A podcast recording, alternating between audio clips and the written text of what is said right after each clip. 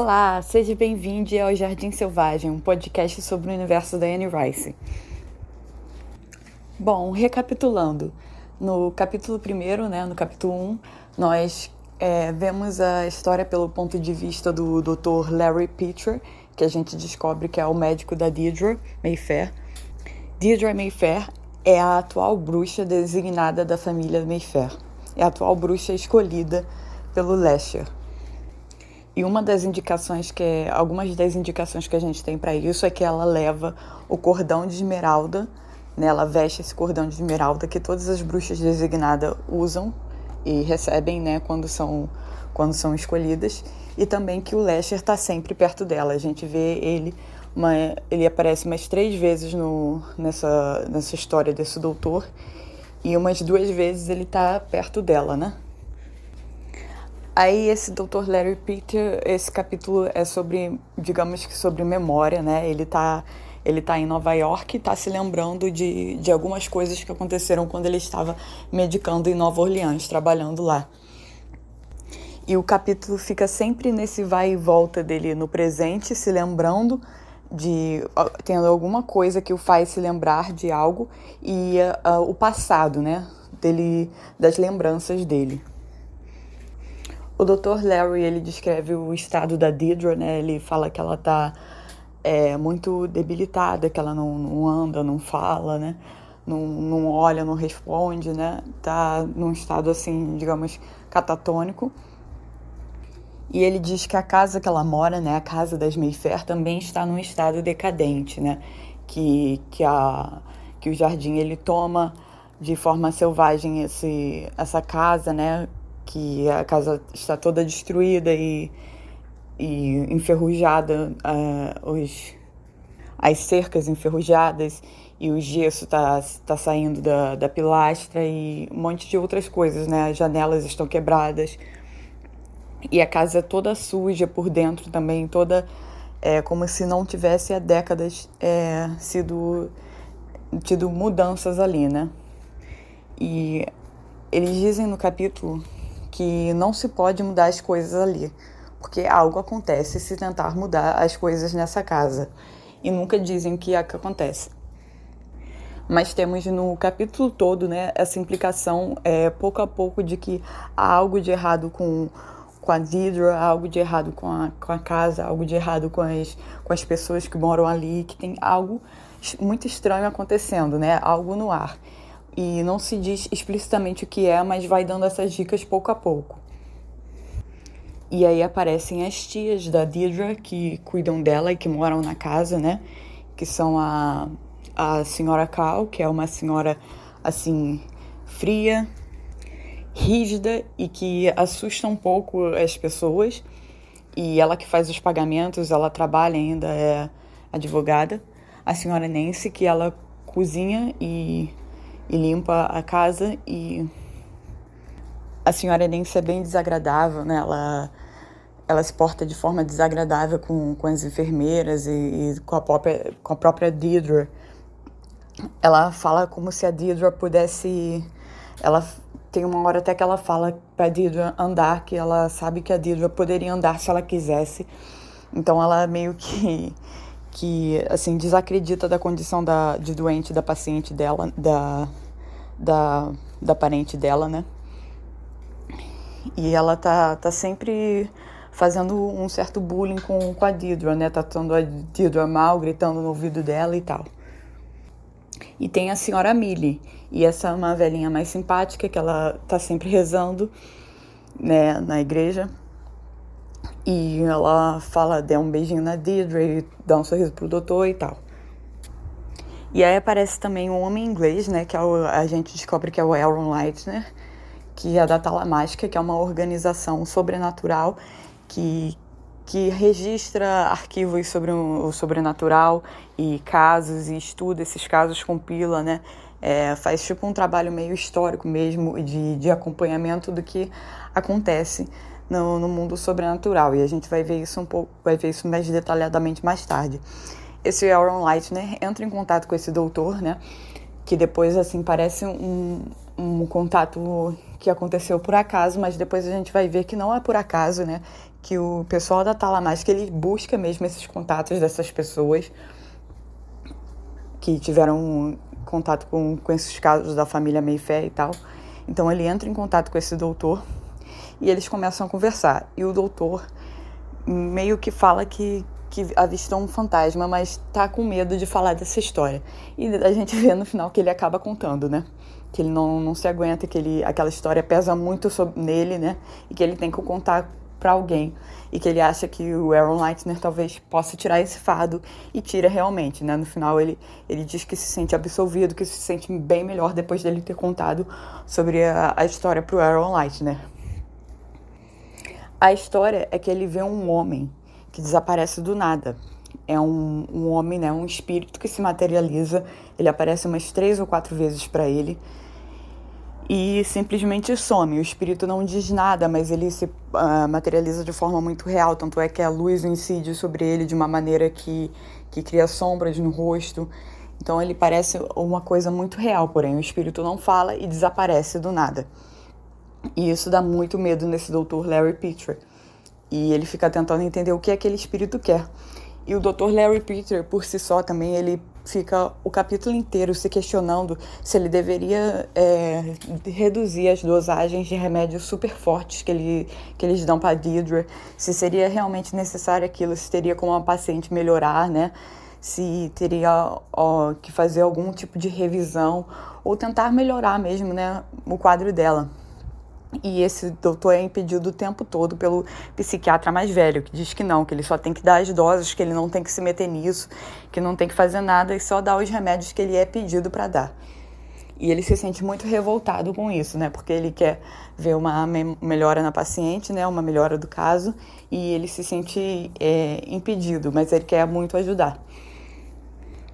E é mencionado também que o senhor, o doutor, o doutor, o, o homem inglês, né, que eles dizem, estava indo ver um homem que tinha se afogado e que agora é, teve uma experiência de quase morte e que agora dizia que, que tinha poderes psíquicos, que era psicometria, que ele tocava nas coisas e via imagens.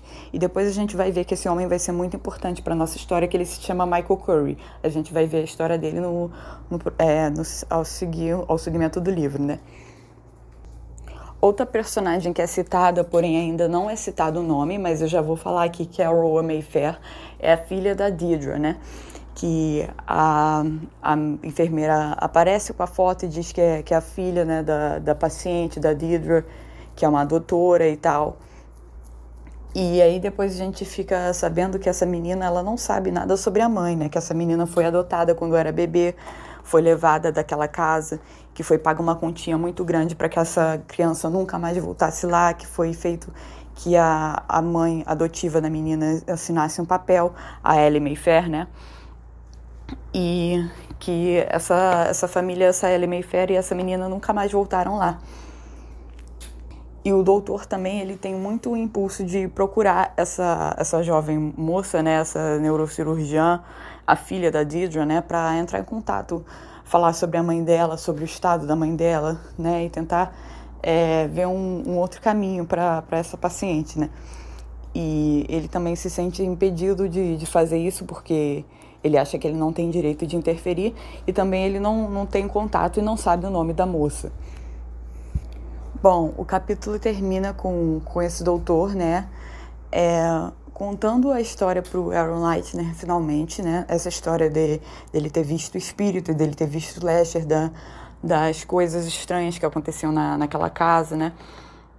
de como aquela família era estranha, de como o caso daquela paciente era estranho, porque até o, os, os registros que ele tinha não explicavam né, o que aquela paciente tinha, que ela talvez estivesse sendo assim é, dopada né, propositalmente, né, sem, sem ter um porquê, porque eles não, não reavaliavam o caso dela, não tentavam buscar uma, uma melhora. Né? E após ele contar isso pro pro Aaron Leitner, né, pro inglês, o inglês diz que, que aquilo que ele viu era verdade, que outras pessoas já tinham visto e que ele não poderia ter feito nada, que porque a Carlota jamais deixaria, a Carlota Mayfair, que ele não poderia ter ajudado Deidre para ele é, não, não pensar mais nisso e tirar a culpa dos ombros dele. E depois disso, o, esse doutor ele se sente bem melhor e ele se sente como se um peso, uma culpa tivesse sido levantada dos ombros dele, como se ele tivesse passado esse fardo pro Aaron Leitner. Né? E aí ele, ele até tem um ato que ele pega o cartão e, e queima o cartão como se ele fosse deixar aquela história e aquela vida para trás, toda aquela história do, do Lester, da Deirdre e de, de todo aquele drama que aconteceu na, nessa casa em Nova Orleans para trás. Bom, continuamos com a nossa leitura do, e análise do, do livro A Hora das Bruxas, né, que é o primeiro livro da trilogia das Bruxas Mayfair. E eu apelidei esse capítulo carinhosamente de Como Ser Cult com Michael Curry, porque ele, assim, durante o capítulo inteiro fica citando várias obras, vários filmes que ele foi ver, várias peças, coisas realmente, assim, rebuscadas e sofisticadas, uma, uns filmes antigos, é uma coisa bem cult mesmo, né? E eu às vezes fico me sentindo até um pouco ignorante por não conhecer os filmes e as peças de, de que ele fala. Mas enfim. O capítulo começa dizendo que estava de noite e que ele estava vendo o filme Grandes Esperanças. E ele até comenta depois que filmes eram uma parte importante da vida de Michael. Ele caía num transe, num cinema escuro. Ele sentia uma conexão visceral entre o que estava acontecendo na tela e seus próprios sonhos e subconsciente. E com seus grandes e com seus esforços contínuos de entender o mundo no qual vivia. E vemos que a televisão, a tela está em preto e branco, né? Porque é o filme Grandes Esperanças, que esse filme é preto e branco. E uma curiosidade também é que está vendo em fitas VHS, já que esse filme foi lançado, esse livro, no caso, desculpa, foi lançado em 1990, né? Então ainda nessa época se usavam fitas. E aí ele diz que esses são os filmes das casas, que ele assistia a mãe dele, que são histórias maravilhosas e pessoas, personagens maravilhosos que viraram seus heróis e heroínas, que as casas também são maravilhosas, que os personagens são tão grandiosos quanto as casas né? Ele ficava bem maravilhado com, com essas casas, com essa ambientação, com esses personagens, com a história toda desses filmes. E aí ele cita alguns filmes que são Rebeca, A Mulher Inesquecível, Grandes Esperanças, A Meia Luz e Sapatinhos Os Sapatinhos Vermelhos. E vemos que todos esses filmes são da década de 40, né? Então são filmes bem antigos. E aí comenta que ele estava em São Francisco. Ele comenta até da arquitetura das casas Queen Anne que tem por lá por onde ele está. E ele, por ser um personagem que tem uma paixão por arquitetura, ele vai comentar muito durante esse livro inteiro, né, sobre arquitetura, utilizando até jargões de quem é especialista no assunto. Ele comenta bastante, é um assunto assim que, que apraz bastante a ele, que ele está sempre descrevendo as casas, descrevendo os lugares que ele vai e tal.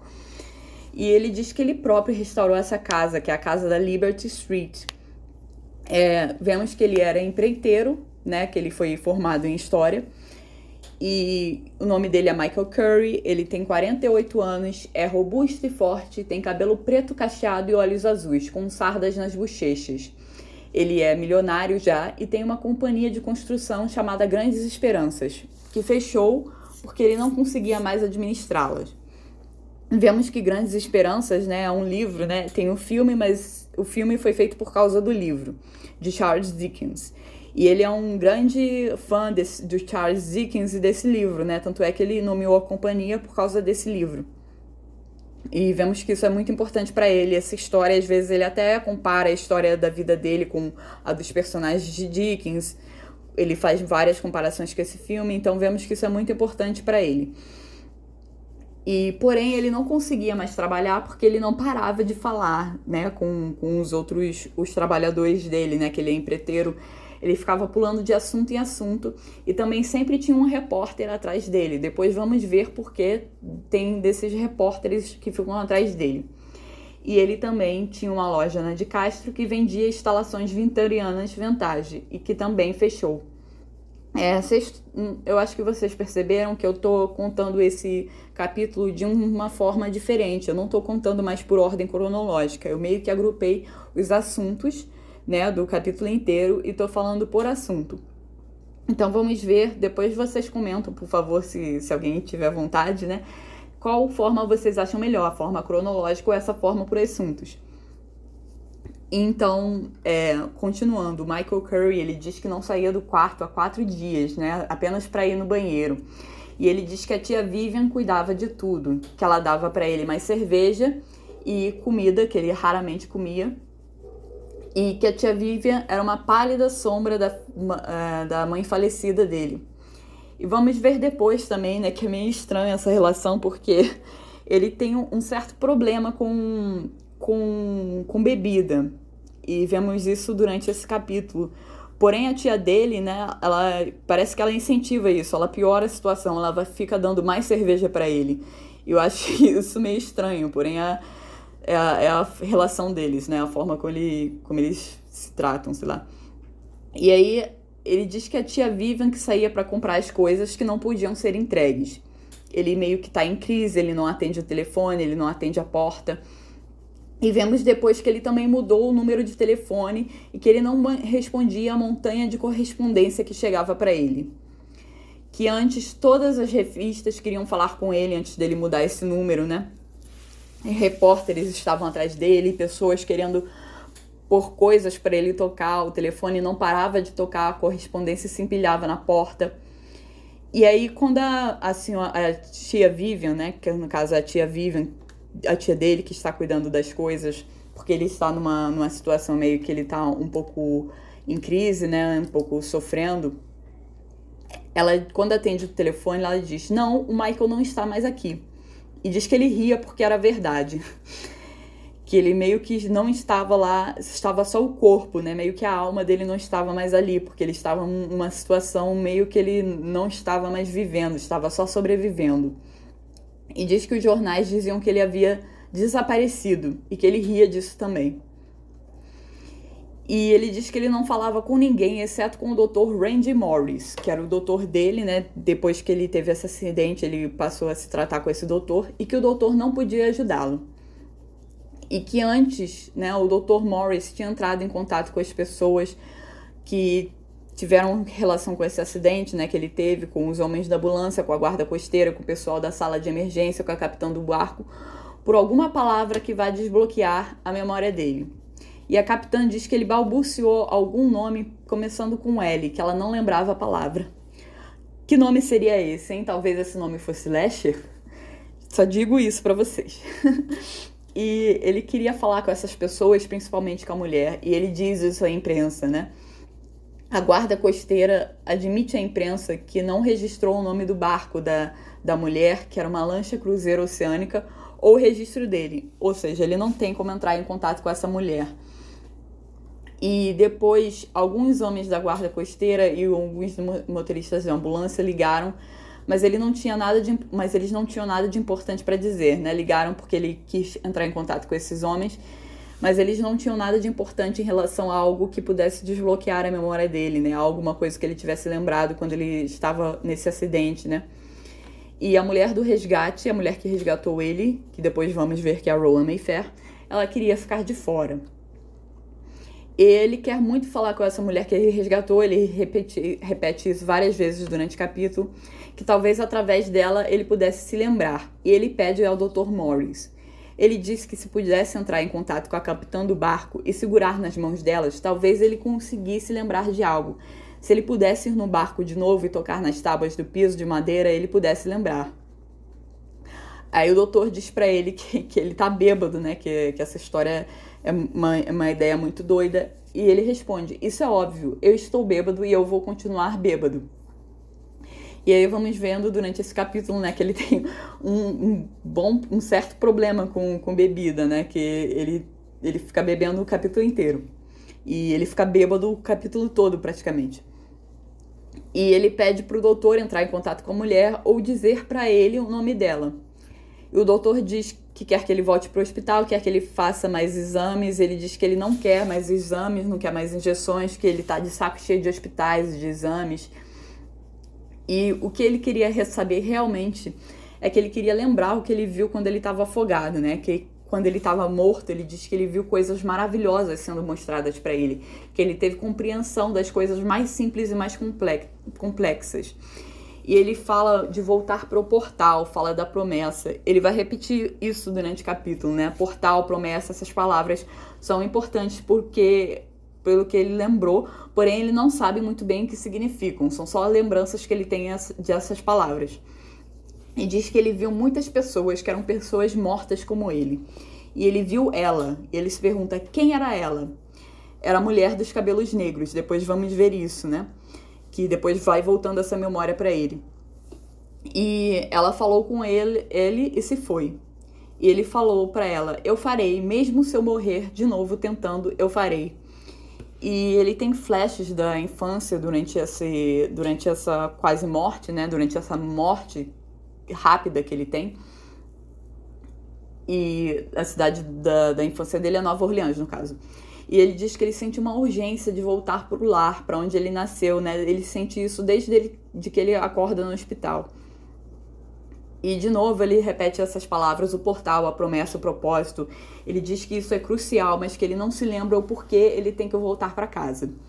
E ele diz também que ele teve a escolha de voltar, que ele foi mandado de volta para a vida, né, no caso, com um propósito. E ele diz meio que num sonho assim que, que ele devia fazer no sonho que ele teve que era que ele devia fazer uma missão muito difícil e que muito dependia dele. E depois ele vê essas pessoas de novo né? E ele diz entendo não vou deixar acontecer. Vou para casa sei onde é eu me lembro. Ele volta para o corpo com esse conhecimento sobre o que ele deveria fazer depois vemos também que a mulher dos cabelos negros disse: Lembre-se, você tem uma escolha. E ele diz: Eu não mudei de ideia, eu só não consigo lembrar. Ele percebe que tem algo em volta do pescoço dela. E eu me pergunto, talvez, se isso não volta do pescoço dela, talvez não seria assim, um certo colar de esmeralda. e aí ele pensa de novo: o portal, a décima terceira, eu entendo. E depois disso ele só quer falar sobre essas visões, né? Ele quer falar sobre isso, sobre essa experiência que ele teve, que ele acha que é muito importante. E ele está pensando, né, que ele voltou para casa com, que ele voltou para a vida com um propósito que muito dependia dele. E ele quer falar sobre isso, só que ninguém quer ouvir. E ele diz também que ele era feliz antes do afogamento. Ele dá a entender que esse momento que ele está passando, né, meio de depressão, que ele tá muito mal, que ele não come, só quer beber e tal, era foi uma coisa que foi desencadeada por, por esse acontecimento, por esse afogamento que teve, né? E aí, falando do afogamento em si, ele aconteceu dia 1 de maio, que é o Beltane, né? Uma, assim, por curiosidade, é um dia que tem, é, tem uma celebração pagã, uma celebração de bruxas, uma celebração bem importante que marca o começo do verão. E também é meu aniversário aí, para quem quiser me dar os parabéns. e ele disse que ele estava num dia de folga e que ele estava lembrando, né? Ele tinha, lem tinha tava tendo lembranças da infância, de uma viagem que ele teve com a família, que foi que eles foram de Nova Orleans para Flórida. E que todos que lembrariam dessa lembrança estavam mortos, que foi o pai, a mãe dele, os avós. E eles vão para uma praia. E essa memória machuca ele. E é por causa dessa memória que ele vai para uma praia em São Francisco. E é discrepante a descrição da praia da memória da infância dele com a praia que ele vai, né? Ele descreve a praia da memória assim, da, da seguinte forma: era clara, tinha água verde, era uma praia branca, quente, que a areia era como açúcar sob seus pés, que não havia brisa fria no ar que o grande sol laranja ainda estava suspenso no céu no azul céu do oeste, que havia uma meia-lua brilhando diretamente acima.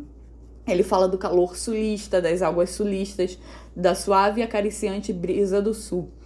E quando vamos ver a prova que, que ele vai para o lugar que ele está, é um lugar do, do presente, né? Um lugar completamente dif diferente, distante. É completamente o contrário disso. Ele diz que é um lugar frio, que a água era sem cor e ameaçadora, que o céu era descolorido e sombrio, que o vento cortaria através das suas roupas, que a tarde era escura e sem cor. E ele diz que ele não ligou o rádio do carro naquele dia e por isso ele não ouviu os avisos da maré alta, né? Que a praia era perigosa. que ele sabia que a praia era perigosa. Ele desce as pedras lembrando do sul, das noites de verão em Nova Orleans, com jardins florescendo, com o cheiro das maravilhas, que são flores, né, no jardim da avó. E aí, quando ele tá descendo essas pedras, que foi uma ideia bem idiota, na minha opinião, né? Porque ele sabe que a, ele sabia que a praia era perigosa, né? Ele comentou isso. Ele foi lá, foi chegar perto do mar, né? Foi descer as pedras.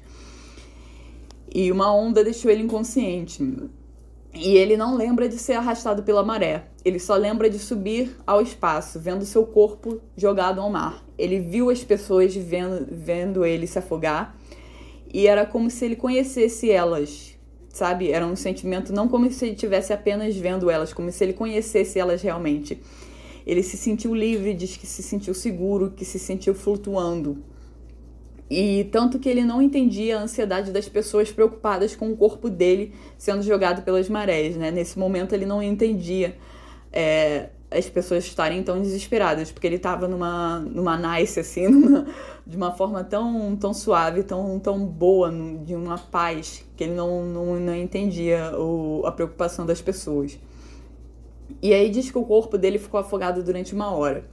E nos primeiros segundos ele tenta contar sobre onde estava e das coisas que ele viu, porém ele só lembra da dor e da mulher que o resgatou.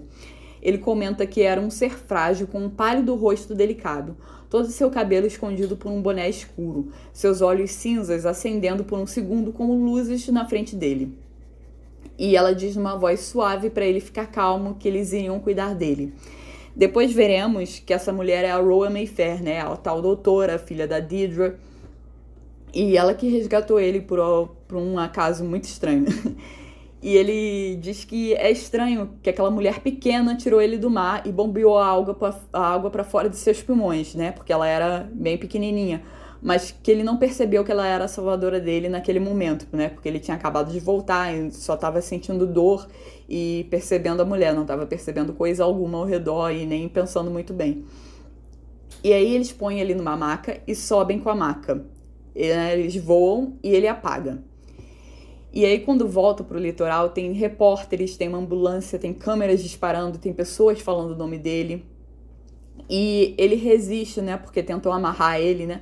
Porém, amarram ele e injetam algo nele. Mesmo ele não querendo de jeito nenhum que, que injetassem algo nele, porque ele queria lembrar o que ele viu, de, de toda forma. E aí ele apaga. Ele acorda no hospital com Jimmy Barnes, que é o melhor amigo dele. E ele diz que enfermeiros e médicos tocam ele, que ele vê imagens, que ele sabe o nome do médico, que é Randy Morris, que ele sente uma sensação de estar febril, meio acordado, meio dormindo.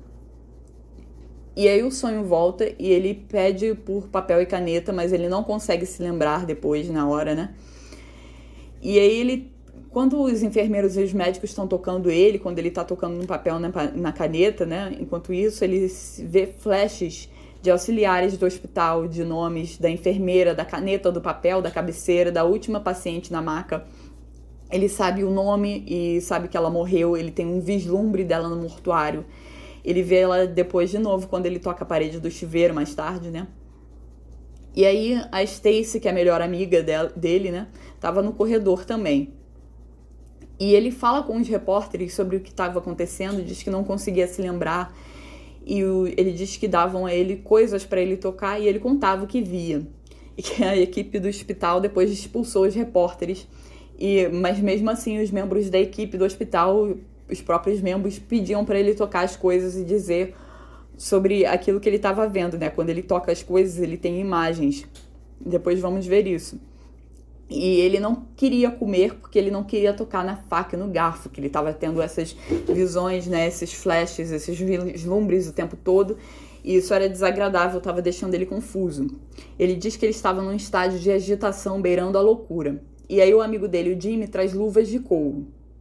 E ele diz que ele tem vislumbres quando ele pôs a luva, até que tudo acalmou. Ele fala: houveram flashes quando ele primeiramente ajustou as luvas as justas luvas de couro sobre seus dedos. Então ele esfregou as mãos lentamente, de forma que tudo se tornou um borrão, imagem se empilhando sobre imagem, até que nada mais era distinto, e todos os vários nomes rolando pela sua cabeça fizeram barulho e então silêncio. né, que ele vê algo, mas que é pálido, silencioso, que depois tudo some quando ele está com essas luvas. E vemos depois que esse poder psíquico, né, ele chama de truque, ele chama de coisa física, ele não dá muita importância, não acredita muito nesse poder psíquico dele, né? Ele diz que não é nada. E o que acontece, o que, que ele faz, né? Ele toca as coisas e consegue ver imagens, nomes e pensamentos. E é isso o, se dá o nome de psicometria, né? O Aaron Light né, até falou no, no capítulo anterior. E ele diz que ele pode direcionar esse poder, né? Ele pode tocar na coisa e pensar sobre aquilo e tentar meio que fazer uma pergunta mental. Mas ele não gosta da, da sensação quando ele faz isso.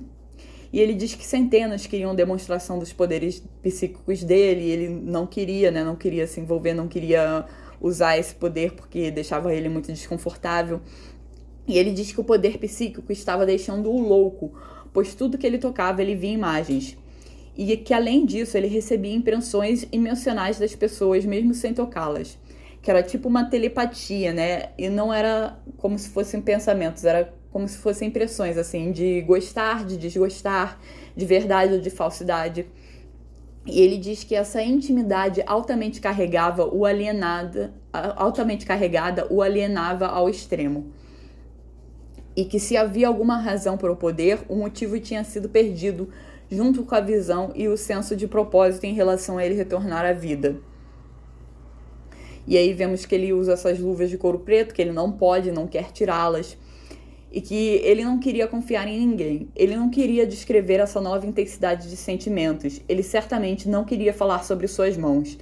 Né? Vemos isso quando a, a, a ex-namorada dele sugere dele procurar um psiquiatra, né? Procurar ajuda psiquiátrica e falar com alguém sobre isso. Ele diz que ele não, não quer confiar em ninguém, não quer falar sobre isso, não quer falar sobre as mãos, não quer escrever esse, essa intensidade de sentimento que ele tem, que ele não quer pensar nisso, né? E aí vemos que a tia Vivian, que os amigos, a Jimmy e o Stacy, ficam com eles, e que a Therese, que é uma jovem mulher que ele conhecera recentemente durante uma sinfonia, vem depois. E essa moça ela não gosta de hospitais, ela diz que não conseguia ficar perto de pessoas doentes. E aí ele faz uma coisa meio inusitada, né? Meio inesperada. Ele tira as luvas e pega na mão de Therese para ver da Therese para ver o que o que ela tá pensando naquele momento. E ela pensa assim: "Não gosto de você. Você é o centro das atenções. Pare com isso. Não acredito que você se afogou lá, ridículo." e ela depois também ela mente dizendo que vai visitar o irmão no sul da Califórnia. E ele sabe disso mesmo não tocando o telefone, porque ela fala isso durante, é, pela mensagem de voz. Porém, ele não liga muito dela, dela ter mentido, dela ir ter viajado e tal. E mesmo assim, ele pensa que talvez o seu pequeno caso com Therese poderia se tornar algo. Ele diz que ela era uma mulher muito jovem e ele tinha raiva de si mesmo por causa disso. E ele diz que depois a Therese chorou e falou que, que ele não era mais a mesma pessoa. Ele concorda, né? Ele pensa, ele concorda e pensa que aquela pessoa se afogou. E depois nós vemos que a, que a Therese vai embora, que os amigos dele vão embora e que ele fica um prisioneiro dentro da própria casa, né? Todo mundo meio que deixa ele. É, Vemos também que uma das enfermeiras ela põe uma caneta na mão dele enquanto ele estava dormindo no hospital e pede para ele contar onde está a mulher da caneta. E ele fica muito revoltado com isso, né? Porque ele estava dormindo, a mulher veio perturbar ele, pedindo para ele contar. Ele diz que não sabe onde a mulher tá, não sabe, só sabe o nome da mulher, só vê, tipo, ela escrevendo uma lista de, de mercado com a caneta. Não, não tem como ele saber onde a mulher tá, sabe? E se ela tá viva ou não. E a mulher, quer, a enfermeira quer saber se a, se a mulher tá viva. E aí ele meio que se putece com isso e ele deixa o hospital no dia seguinte. Ele não aguenta mais as pessoas dando coisas para ele tocar e para ele falar sobre essas coisas, né? E ele faz a mala para ir embora, mas não consegue. Ele bebe cerveja após cerveja. Nós vemos que ele tem um problema com bebida, como eu já comentei, né? E a tia Vivian, ela dá cerveja para ele, apesar disso, né? E ele diz que ele entende a cerveja, que beber deixa ele mais perto de lembrar. Diz que ele bebia cerveja e bourbon quando a cerveja não era o suficiente para deixá-lo entorpecido. Ele diz que estava bêbado, né? Para o médico, ele disse que estava bêbado e ele diz que ele gostava de estar bêbado. Ele liga depois para pedir outra caixa de cerveja ele diz pro médico, né? Isso é óbvio, eu estou bêbado, eu vou continuar bêbado. Ou seja, ele gosta dessa sensação porque deixa ele meio torpe, faz ele meio que entrar num estágio meio de aquele estado meio onírico, né, meio de sonho, que ele quase se lembra do sonho e que parece que os poderes dele, né, a sensação de, de ansiedade, dos poderes, é, aqueles pensamentos todos que ele que ele tá tendo, aquela ansiedade aquieta um pouco. Por isso ele ele acredito que seja por isso que ele gosta dessa sensação, que ele gosta de, de se embebedar. E aí diz que os amigos dele, que são a Stacy e o Jimmy, já estavam de saco cheio dele falar sobre ficar morto durante uma hora e voltar, que tentavam fazer ele parar de beber, que, amigo, que os amigos diziam que ele estava falando loucuras. E quando ele está sai do hospital, a Stacy até lia para ele porque ele não conseguia se concentrar para ler. E aí vemos que, que ele lê David Copperfield, né, que é um, um dos, dos que ele ama, um dos livros que ele ama, e ele diz que em todos os piores momentos da sua vida ele sempre se retirou para um canto remoto do mundo e leu David Copperfield. Mas que ele só conseguia ler agora porque ele sabia o livro quase de cor. Que era, é, era um livro mais fácil, mais leve que o favorito dele, que era Grandes Esperanças.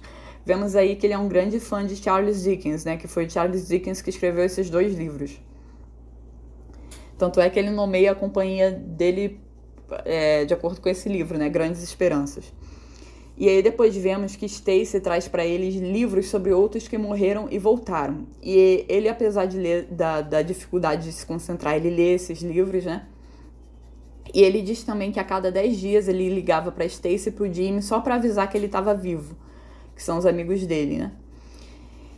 E ele começa a pensar que as barreiras entre a vida e a morte estavam desabando na arte e na cultura. Aí ele comenta, ele diz que filmes e romances sempre contavam o que acontecia, você só precisava estudá-los para entender. Que era algo que ele tinha notado antes do afogamento, né? Não era só, só por causa desse, desse acontecimento marcante que teve na vida dele. E ele menciona alguns filmes em que isso ocorre, né? Que são Fanny Alexander, Iron Weed, Gritos e Sussurros, A Mulher de Branco, Demônio com Cara de Anjo e o livro O Hotel Branco, que é um livro de D.M. Thomas. E todos esse, esses filmes e o livro são da década de 70 ou de 80.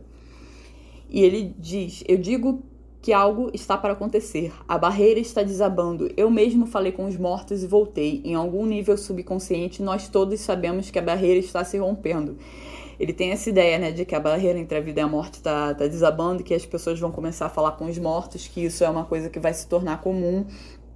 É uma, uma ideia que ele tem, assim, muito forte, que ele comenta sobre isso. E depois ele comenta que ele viu o paraíso quando estava morto. Que ele não viu o paraíso quando estava morto, desculpe. Que o, paraíso, o único paraíso que ele conhecia era Garden District, que, que fica em Nova Orleans, né? Que é a cidade onde ele nasceu e que quando ele ponderava sobre a vida, ele pensava primeiro em quando ele descobriu música clássica aos seis anos. Ele diz que era na varanda de trás de sua avó, ouvindo no crepúsculo perfumado um rádio de tubo velho. Maravilhas brilham no escuro, cigarros cantando nas árvores. Seu avô estava fumando um cigarro nos degraus. Então aquela música veio até a vida dele, aquela música celestial. E ele diz também que ninguém ao seu redor gostava desse tipo de música, né? Que ele se sente diferente desde o começo, por gostar de, de música clássica, por gostar dessas coisas, né? Depois vamos que ele se sente ainda mais alienado enquanto ele vai, vai crescendo. E ele comenta que a família vem desde a época da grande fome da batata, né? Da, da fome da Irlanda, que eles eram irlandeses, que eles moravam numa casinha germinada e que os irlandeses construíram a Saint Afonsos, né, que é uma que é uma igreja que tem lá para superar os alemães que estavam construindo a Saint Mary's do outro lado da rua. E que nada faria eles irem às missas juntos, né, os irlandeses e os alemães, porque eles tinham meio que uma rixa. Porém que a, que a equipe de padres era a mesma das duas das duas igrejas. E ele comenta que o avô era policial no cais que eles passeavam no cais e viam as bananas indo pro armazém. Ele depois comenta que o avô esperava ele na escola e que tinha histórias para contar sobre os velhos tempos. E aí ele fala sobre o pai. E o pai de Michael, ele era bombeiro, era um homem audaz e amável, ganhou muitas condecorações e morreu salvando vidas. mas também é, ele tinha um grande senso de vaidade que o fazia se afastar daquilo que não conhecia ou entendia, e o fazia se sentir menor perante aqueles com uma educação mais elevada. Aí ele pensa que um pai era um herói, né? Que ele ia para o corpo de bombeiros com o pai, que adorava ver o caminhão saindo, ouvir a sirene e os ciros, sinos. E ele diz que mesmo se o pai não tivesse morrido, ele não seria um bombeiro, pois desde jovem ele amava a música e os livros. E eu me, assim, eu me questiono dessa, dessa afirmação dele, né? Porque não tem nada a ver, né? Uma pessoa pode ser bombeira e amar desde jovem a música e os livros. O que que tem uma a ver uma, uma, a ver uma coisa com a outra? E vemos depois que o Michael, né, durante esse livro, vemos que ele é um pouco pedante. Eu acho que seja por isso desse pensamento dele. E ele diz que ele tinha terror de algum dia ser apenas um bombeiro. E aí vemos de novo, né, pra, com ele esse desprezo e morar numa pequena casa germinada. E no inverno do último ano dele do, da escola, né, nevava e ele observava a neve. E quando chegou em casa, a mãe dele chorava. E ele viu, ele soube, né, que o pai tinha sido morto no incêndio, tentando salvar outro bombeiro. E o Michael nessa época tinha 17 anos. Ele comenta também que a violência estava sempre fervendo ao redor dele, em todos os homens que ele conhecia, e ameaçava como caos engoli-lo e consumi-lo. E que várias vezes ele viu as crianças perto serem, serem açoitadas, né, serem batidas com cinto, e que o pai falava sobre os açoites que ele levou do próprio pai. E o Michael tinha um medo paralisante disso. E ele diz que ele era um anjo na escola por conta disso, que ele tinha medo da ignorância, da violência e da humilhação ele diz que ele era adaptável. Ele comenta também nessa época da escola que ele costumava ler Grandes Esperanças ou David Copperfield na biblioteca da escola, onde outros garotos tacavam bola de cuspe, socavam o braço dele e ameaçavam batê-lo se ele não deixasse de ser simples. E esse simples seria alguém que não tinha o senso comum de ser árduo, brutal e desdenhoso de todas as coisas que escapavam de uma definição imediata. Porém, ele diz que nunca bateram nele porque ele era robusto e forte. E ele diz também que aprendeu a esconder sua alma secreta o suficiente para os outros gostarem dele. Eu acho essa afirmação um pouco triste, né? Porque ele apre aprendeu a esconder sua alma secreta, assim, tadinho. Para os outros gostarem dele. Que assim ele escondia quem ele era, né? Porque senão os outros não gostariam dele. Achei isso bem triste. E aí ele comenta também que ele dava longas caminhadas com a mãe, olhando as casas. Ele diz que casas ela entendia e amava, assim como ele sempre iria.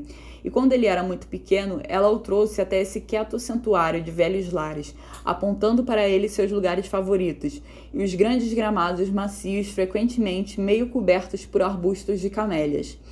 Ele diz que ela o ensinou a ouvir o cantar dos pássaros nas árvores, a música de chafarizes escondidos. E aí ele comenta que as namoradas que ele tinha na época da escola, né, a Rita Mae Dwyer e a Marie Louise, não entendiam essa, esses passeios que ele fazia, né, dele gostar de andar, de caminhar e de ver as casas.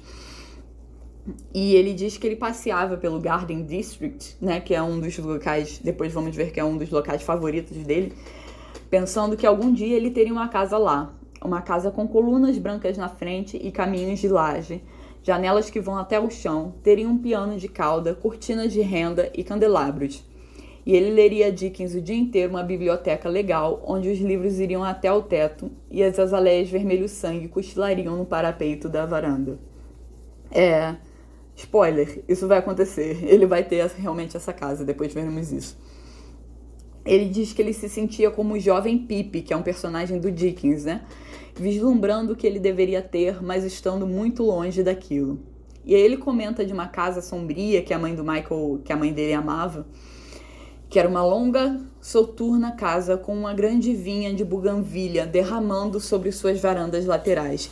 E depois veremos que essa era a mansão Mayfair, né? Que a gente vê no primeiro capítulo. É justamente essa casa que a, que a mãe do Michael amava, que ele vê desde pequeno. E ele diz que ele via um homem na casa, em pé sozinho, dentro dos arbustos altos desgranhados, bem no fundo do jardim negligenciado. Ele parecia perdido no verde emaranhado que caía, este homem, se misturando com a sombreada folhagem tão completamente que outro pedestre poderia não notá-lo. Porém, a mãe de Michael, ela não consegue ver esse homem, né? Só apenas o Michael vê. E ele descreve esse homem como tendo cabelo castanho e olhos castanhos e diz que ele está muito bem vestido, como se fosse para uma festa. E a mãe vê esse homem uma vez apenas, que foi na época de Natal, quando Michael era muito pequeno.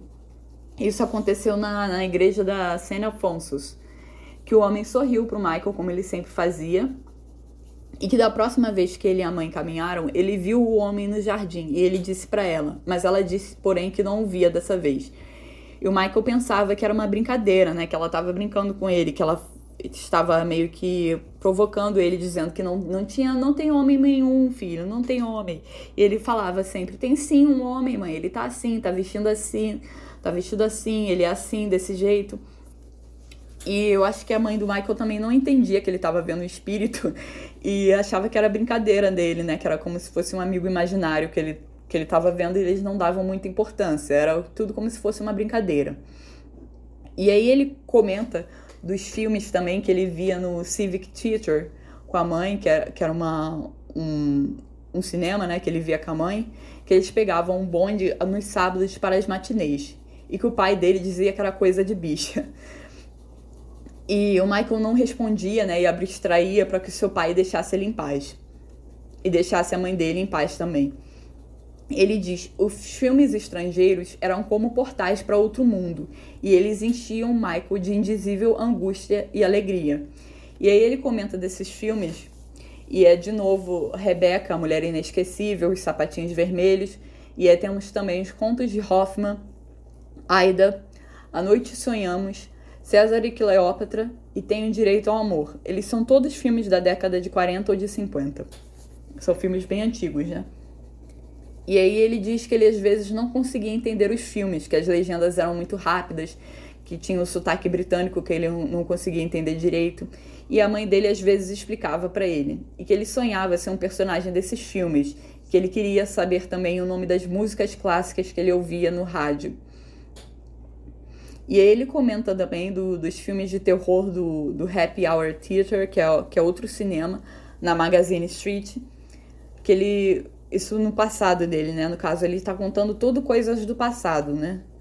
E que ele vislumbrava o mesmo mundo e pessoas elegantes, né?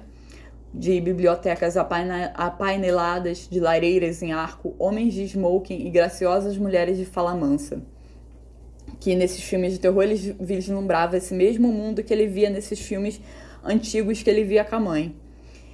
E esses filmes que ele comenta, ele comenta dos filmes que são Frankenstein, A Filha de Drácula e O Homem Invisível, que são todos filmes da década de 30.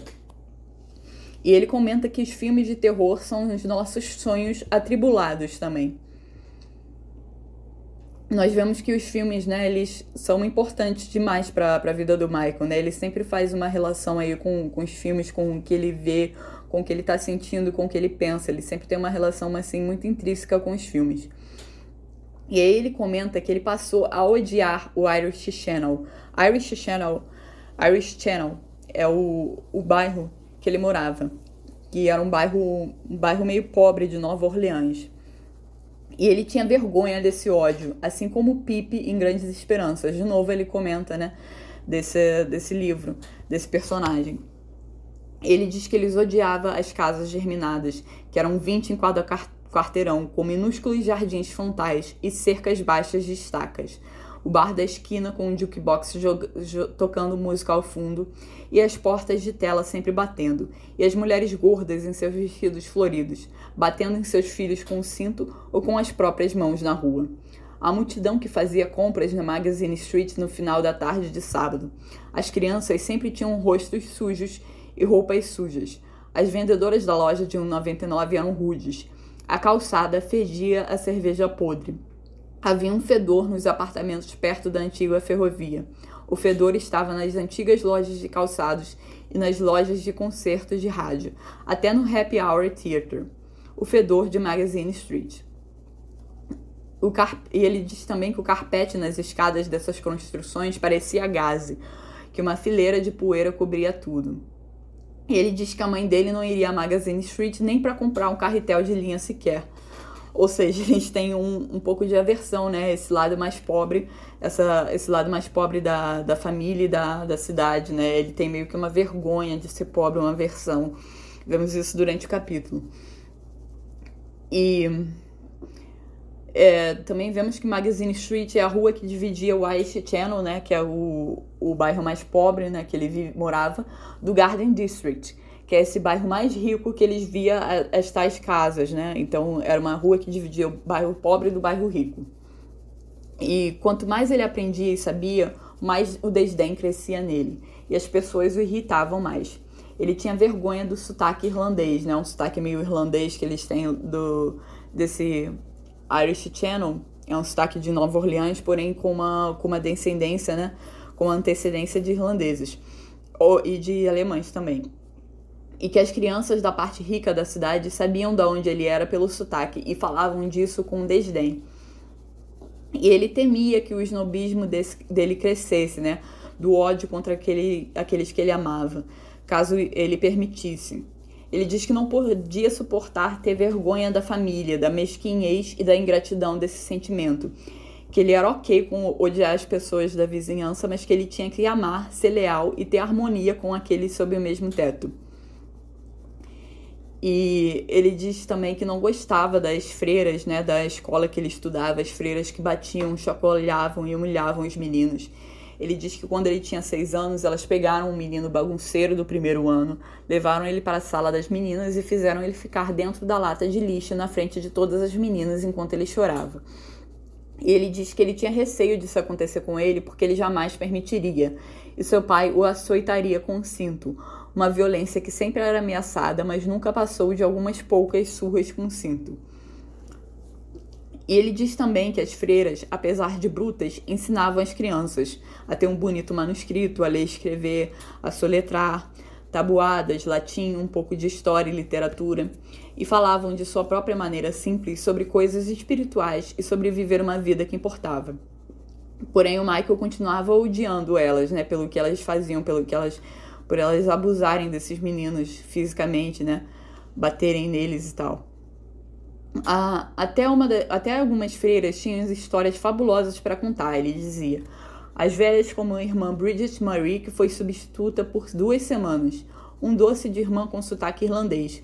Ela não nos ensinou coisa alguma, apenas contou histórias sobre o fantasma irlandês das anáguas soltas e sobre bruxas no Garden District né? Nós vemos depois que essa, que essa irmã Bridget Maria ela tem uma certa sabedoria, ela sabe sobre, sobre as bruxas de Mayfair e algumas coisas que acontecem, por isso que ela fala que tem bruxas no, no Garden District, que é justamente no bairro que, a, que tem a casa, a mansão Mayfair. E que essa. E vemos também que essas histórias que ela contava, né? Tirando esse do fantasma irlandês, esse do fantasma irlandês, a gente nunca, nunca sabe que, se era verdade ou não. Mas a das bruxas, por exemplo, algumas eram histórias verdadeiras, que realmente tinha bruxas no Garden District.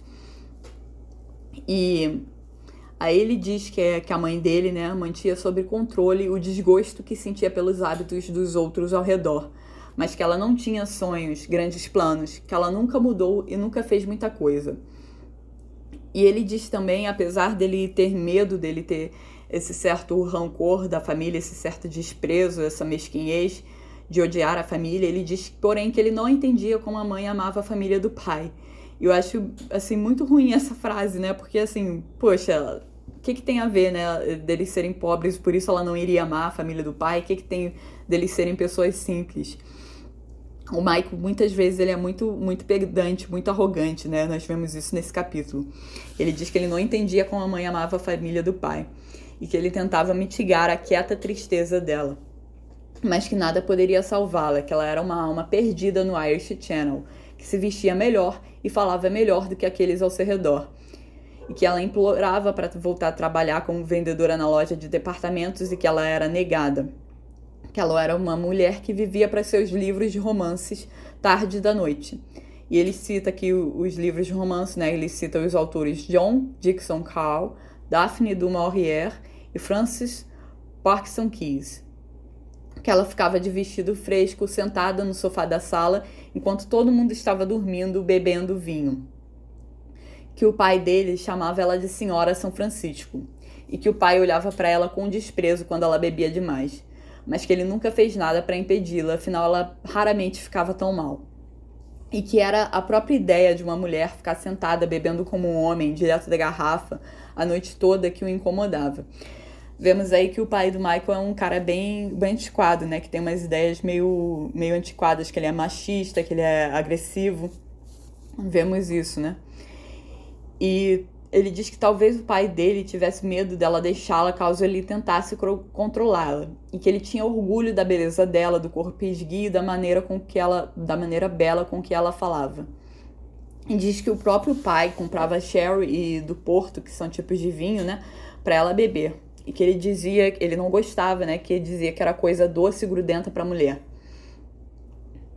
E o Michael se perguntava se a mãe odiava o pai, disse que ela era oito anos mais velha e que era gentil com ele, mas que ela era gentil com todo mundo.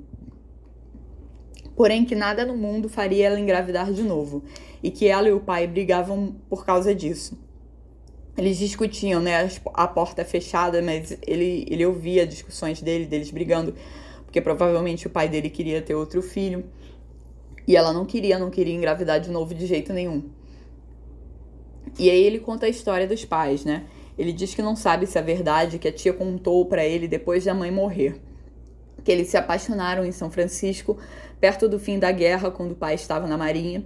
Que o pai escreveu cartas de amor poéticas para a mãe enquanto ele viajava, mas que car as cartas não foram escritas por ele, e sim pelo melhor amigo dele, que tinha uma educação mais alta, que tirou metáforas e citações de livros, e a mãe do Michael nunca soube. E ela se apaixonou, né, pelas cartas. E quando ela soube que estava grávida de Michael, ela foi para o sul confiando nessas cartas. E foi recebida pela família receptiva do Michael que preparou o casamento deles. Aí ele comenta que deve ter sido estranho para ela ver a rua sem árvores, a minúscula casa com cada cômodo abrindo direto para o outro. E a sogra que agia como serva dos homens e nunca nem se sentava à ceia. Nem, nunca nem se sentava à mesa à ceia, né? Ele comenta que a avó paterna, né? É, essa avó que ele comentou que, que se agia como se fosse serva dos homens, que nunca sentava à mesa para comer uh, na ceia, que ela passou a vida cozinhando, passando ou pendurando roupas. E aí a tia conta que o pai confessou uma vez sobre as cartas enquanto ele era bebê. E a mãe dele ficou louca e tentou matá-lo. E queimou todas as cartas no jardim de trás, mas que depois ela acalmou pois ela já passava dos 30 e tinha uma criança pequena. Sua mãe e seu pai estavam mortos, ela tinha apenas a irmã e o irmão em São Francisco, e ela não tinha escolha a não ser ficar com o pai de seu filho. E que também os Curry não eram mais pessoas.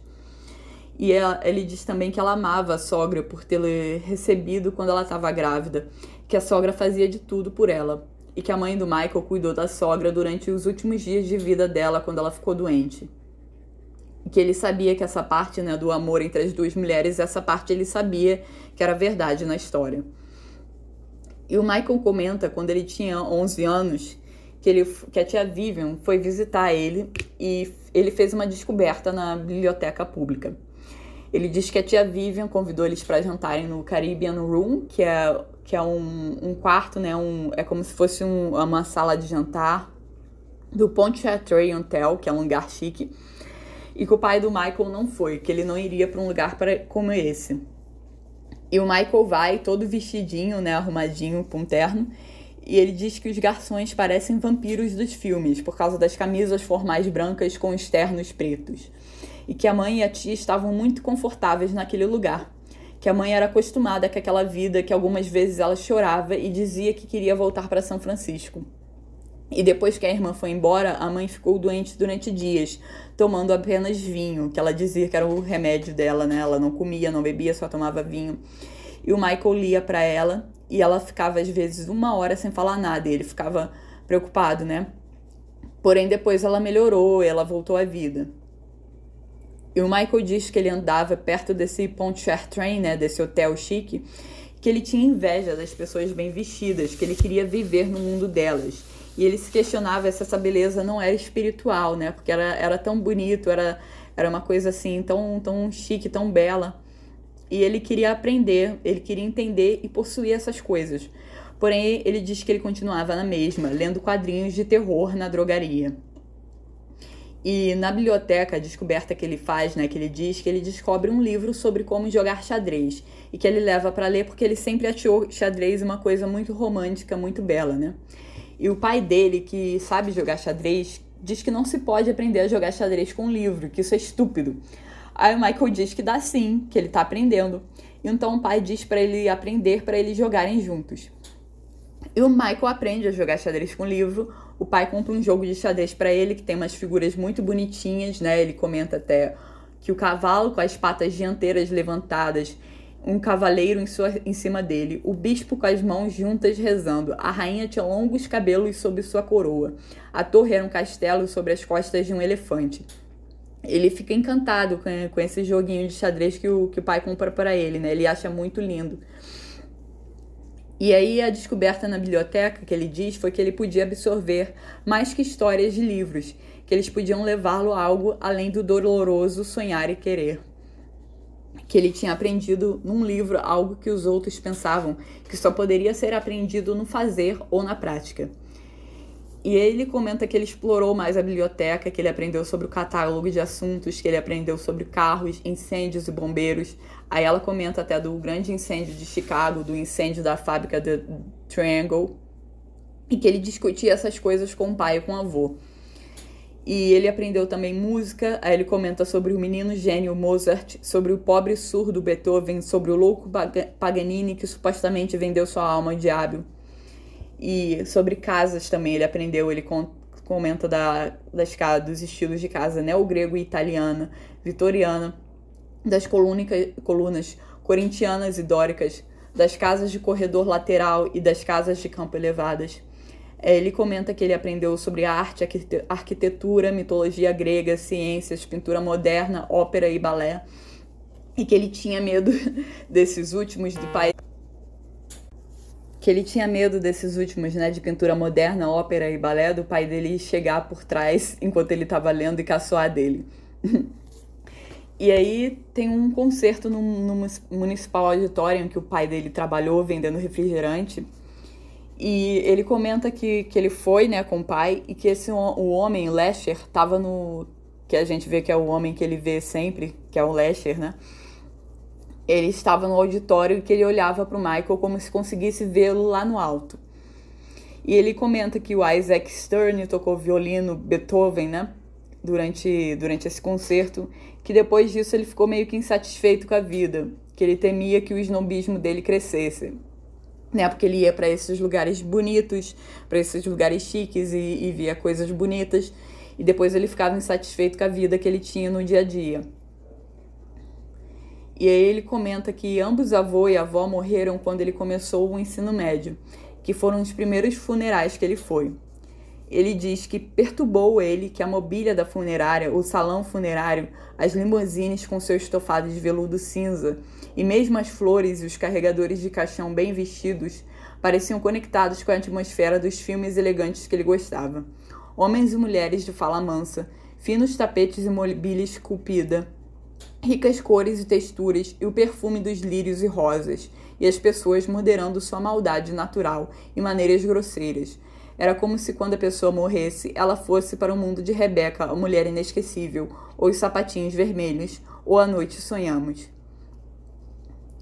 E aí ele diz que ele está ele tá assistindo a, a Noiva de Frankenstein pela segunda vez. Ele diz que quando ele assistiu pela segunda vez, ele assiste apenas as grandes casas no filme e ouve as músicas das vozes e estuda as roupas, né? Ele fica vivendo nesse mundo, né? Se imaginando, maravilhado com esse mundo de, de finas roupas, de, de finos, de casas muito rebuscadas, muito, muito ricas, né? De, de coisas finas e sofisticadas. E ele tentou falar com a namorada Maria Luísa, mas ela não compreendia, né? Ela diz que filmes que ela não via filmes estrangeiros e que ela achava idiotice a biblioteca. E ele viu nela a mesma repulsa que ele viu no pai. E ele diz que ele não queria ser repulsivo, né? Então ele meio que para de falar sobre isso com ela. E depois vemos quando ele está no ensino médio, ele tinha medo de que agora seus sonhos morressem. E o mundo real pegasse ele. E aí o pai da Mary Louise, que era a namorada dele, né, diz que ele não iria para a faculdade porque o pai dele não tinha dinheiro para pagar a Loyola. E ele cospe enquanto diz isso, com repulsa, né? E o Michael diz que talvez vá para a Louisiana State University, em Baton Rouge, que é uma universidade estadual, né, uma universidade pública que fica ali na, na Louisiana, mas fica um pouco distante. E o homem diz para, em vez disso, ele pensar em ser metade do bombeiro que o pai dele era. E aí ele cresce, o pai compra um velho Packard, que é um, um carro para ele, e o ensina a dirigir. E ele consegue um emprego de meio período entregando flores. Depois vemos que ele entra para o time de futebol, que eram bons dias para a Redemptorist School, que é a escola dele, né? A mais pobre escola de brancos de Nova Orleans que ele, é, ele se torna uma das estrelas da escola, que as garotas começam a olhar para ele quando ele ia em direção ao altar todo dia na missa das oito, ele nota essas garotas olhando para ele, né? Da mesma forma que ele, ele diz também, quando ele tá mais velho, que as mulheres ainda olham para ele, que ele é, um, ele é um cara até bonito, né? E então o Redemptorist, que é a escola, ganhou o campeonato da cidade. Os de baixo venceram, os moleques do outro lado da Magazine Street, que falavam daquela forma esquisita, de forma que todos sabiam que eles eram do Irish Channel. E aí a Times Picayune, que é um, um jornal é, local, né, ele estava em, com elogios em êxtase, que ele falou. E ele e a Marie Louise transaram depois disso e depois ficaram desesperados, querendo saber se ela tinha engravidado, né? E acabou que não, que ela não estava grávida. Mas eles ficam bem preocupados, né? Eles, eles têm essa, essa primeira vez e ficam preocupados. E ele comenta que tudo que ele queria era jogar, estar com a Mary Louise e fazer dinheiro para que pudesse levá-la para passear no Packard. E que no Mar de Gras, que é a terça-feira gorda, né, de carnaval, que é uma comemoração que eles têm lá em, em Nova Orleans, que ele e a Marie-Louise se vestiram de piratas, foram pro French Quarter, beberam cerveja, se pegaram num banco na Jackson Square. E foi, foi uma tarde agradável que ele comenta, né? E quando chegou o verão, ela falava cada vez mais deles se casarem. E ele diz que ele não sabia o que fazer, porque ele sentia como se ele pertencesse a Marie-Louise, né? Que ele gostava bastante dela, mas que ele não podia falar com ela, que ela odiava os filmes que ele levava ela para ver. Aí ele comenta Novamente, ele comenta de filmes, ele comenta os nomes do fi dos filmes, né? Como ele disse, parece um guia para ser cult. Ele comenta o nome de, de, de, filmes durante esse capítulo todo. Ele fala da Sede de Viver, Marte e Sindicato de Ladrões, que esses filmes também são todos filmes da década de 50. E ele diz também que quando ele falava sobre faculdade, ela dizia que ele estava sonhando. E aí, quando o Michael tinha 17 anos, vemos que o pai dele morre, né? E eles vendem a casa, ele recebe o diploma do ensino médio e eles vão para Califórnia. E aí ele diz que é o ponto de virada, porque os avós dele já estavam mortos, né, os avós paternos no caso, e a mãe levou ele para o lugar de nascimento dela, que é São Francisco. E ele diz que a Califórnia e o século XX foram bons para ele, que ele foi o primeiro da família a ter um diploma de universidade, a viver no mundo de livros, pinturas e casas refinadas ele diz que agora eles teriam coisas boas e ele iria para a faculdade e se misturaria com pessoas que falavam bom inglês. Isso também é uma, uma forma bem, bem digamos, é, pedante de falar, né? Que, que seria bom o inglês, o, o inglês que essas outras pessoas de, de uma outra cidade falarem, são pessoas que têm uma um poder aquisitivo maior, como se o, se o inglês das outras pessoas comuns não fosse um bom inglês, né? Ele, eu acho o Michael bem pedante, como ele se refere às outras pessoas e às outras pessoas mais, mais pobres, a essa, essa própria realidade dele, né, de ser mais pobre. E aí ele comenta que a tia Vivian morava num bonito apartamento do Parque Golden Gate que era cheio de mobília escura e pinturas verdadeiras a óleo, que eles ficaram lá até conseguirem um lugar a alguns quarteirões de distância, e que ele se candidatou para a vaga na Universidade Estadual, que o dinheiro do seguro do pai de vida do, do Michael tá, pagou por isso tudo, né, pela casa e pela universidade. E que ele, ele diz também, ele comenta que ele faz curso de verão é, cursos de verão de ciências e matemática, porque ele era ruim nessas matérias que ele comenta que ele não tinha tempo para pensar em Marie Louise ou em garotas, que quando ele não estava estudando, ele estava tentando entender como funcionava São Francisco e o que a fazia tão diferente de Nova Orleans. Ele disse também que ele amava tomar café com outros estudantes de verão no restaurante, falando pela primeira vez com orientais e judeus de Nova York e não brancos estudados que falavam inglês perfeito, e homens e mulheres mais velhos que tiravam tempo da família e dos trabalhos para voltar para a universidade apenas pelo mero prazer. Ele comenta que a grande subclasse ao qual ele pertencia lá, lá, em, lá na Nova Orleans não existia em São Francisco onde até policiais e bombeiros se vestiam bem e falavam bem e tinham casas caras, que era impossível dizer de qual parte da cidade alguém era. Que as calçadas eram surpreendentemente limpas, que tinham um ar de moderação que parecia afetar até a menor das trocas entre as pessoas. Aí o Michael diz que ele amava São Francisco. Ele diz: era sempre frio e miseravelmente ventoso e monótono, mas de qualquer forma ele amava as cores sombrias da cidade, ocres e verdes oliva, e vermelhos romanos escuros e cinzas profundos. As grandes e ornadas casas vitorianas o lembravam das mansões de Nova Orleans. Ele comenta que ia ao Parque Golden Gate e se maravilhava com a natureza das multidões que pareciam acrescentar a beleza do local ao invés de invadir. Que eles iam de bicicleta, faziam piqueniques ou se sentavam perto da banda nas apresentações de domingo que os museus eram uma revelação, cheios de antigos mestres que se enchiam de pessoas comuns aos domingos, que aquelas pessoas pareciam menosprezar, né, não entender aquela oportunidade que elas tinham. E ele diz que ele tirava horas de seus estudos de fim de semana para ir para o De Young, que é um museu, admirar a pintura de São Francisco de Assis do El Greco. Ele diz que ele amava o centro da cidade de São Francisco, com seus barulhentos bondes e ruas super movimentadas, a grande loja de 1,99 onde ele podia ficar lendo na prateleira de brochuras, sem ser notado por horas.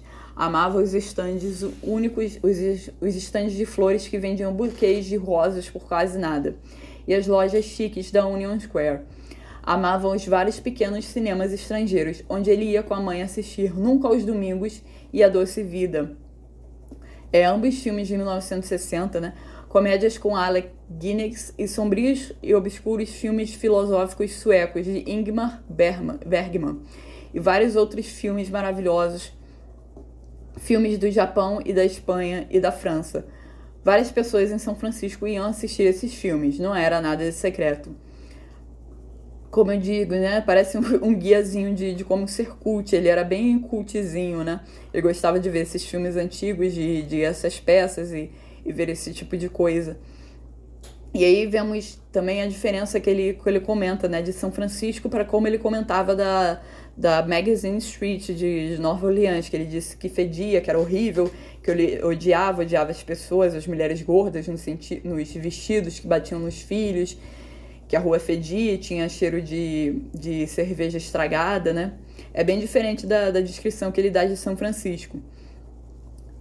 E o, o Michael, ele se sentia como se ele tivesse saído de um país para um mundo que ele apenas havia vislumbrado em filmes ou em televisão. E ele diz que não era o mundo de filmes estrangeiros, dos smokes e das grandes casas, mas sim dos últimos filmes americanos e programas de TV, onde tudo era organizado e civilizado.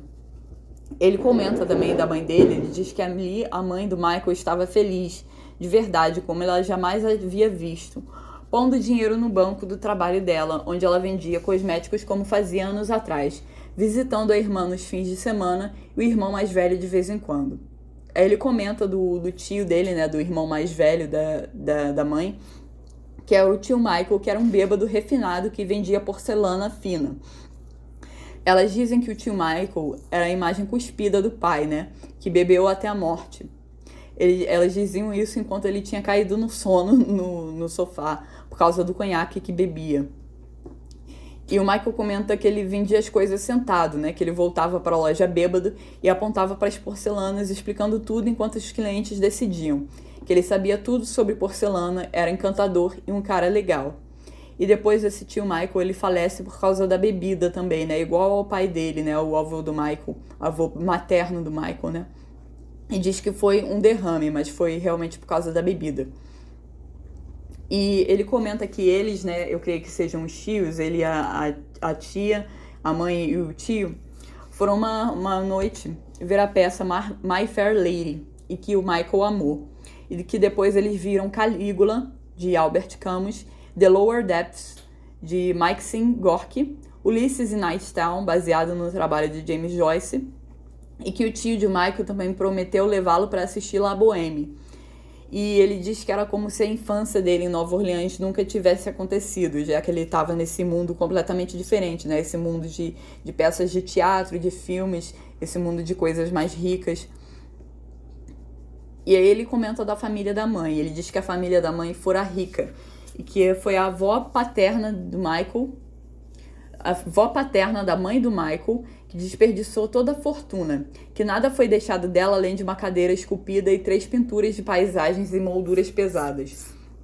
Porém, que ela era dito como uma deusa, mais que maravilhosa, que viajou o mundo inteiro, comeu caviar e conseguiu pôr um filho em Harvard antes de falir completamente. O filho, né, que era o pai da mãe de Michael, ele bebeu até a morte após a perda da esposa, uma linda moça irlandesa-americana de São Francisco. E ninguém queria falar da, dessa, dessa mulher, né, da mãe do Michael, porque ela tinha cometido suicídio. E diz que também que o pai deixou aos três filhos uma pequena pensão. É, a mãe do Michael e a tia Vivian se formaram na escola no convento e depois ocuparam cargos requintados, contando da, da história da família de, de, dela, né, ainda. E a história da família do Michael esclareceu que os valores da mãe eram de gente muito rica, que ela ia assistir filmes estrangeiros simplesmente porque eram divertidos e não pela cultura. E que ela queria que o Michael fosse para a universidade porque era onde ele deveria estar, que era normal para ela, né? Que era normal para ela também comprar suéteres de decote careca e camisas de botoadura que o faziam parecer um rapaz de cursinho pré-vestibular. Mas que ela não tinha nada da ambição da classe média, que ela gostava do trabalho somente porque a loja era mais fina da cidade, que ela conhecia pessoas legais lá, que nas horas vagas ela bebia uma quantidade cada vez maior de vinho, lia seus romances, visitava amigos e era uma pessoa feliz. E que foi o vinho que a matou, com o passar dos anos, ela se tornou uma bêbada, bebendo a portas fechadas e desmaiando antes da hora de dormir e que uma noite ela bateu a cabeça ao cair do banheiro, pôs uma toalha no ferimento e foi dormir, sem saber que sangrava até a morte. E que ela já estava gelada quando Michael arrombou a porta. E que isso já foi na, na casa que o Michael havia comprado em reformado, que é a casa que ele está agora no presente, né? Em Liberty Street. Foi a casa que ele comprou e reformou para a família que apesar da indiferença ao mundo, a mãe do Michael sempre teve um orgulho da ambição dele, que entendia o impulso dele porque ela entendia ele, e ele foi a única coisa que deu à vida dela verdadeiro sentido. E ele diz que a ambição dele era uma chama violenta quando ele finalmente entrou para a faculdade. Ele se sentiu poderoso e discreto dentre a multidão de estudantes. Era como se todos os dias antigos na biblioteca era como todos, era como os dias antigos na biblioteca, só que agora ele ganhava créditos pelo que ele lia, por querer entender todos os mistérios da vida que tão provocavam ele nos anos anteriores, quando ele escondia sua curiosidade daqueles que poderiam ridicularizá-lo.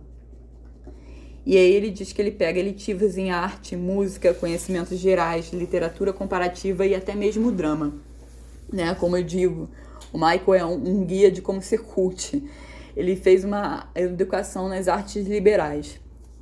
E ele se formou em história porque era bom nisso, apesar de a sua ambição, que era ser um arquiteto, estar longe, porque ele não conseguia dominar a matemática, que ele nunca conseguiu passar para a faculdade de arquitetura.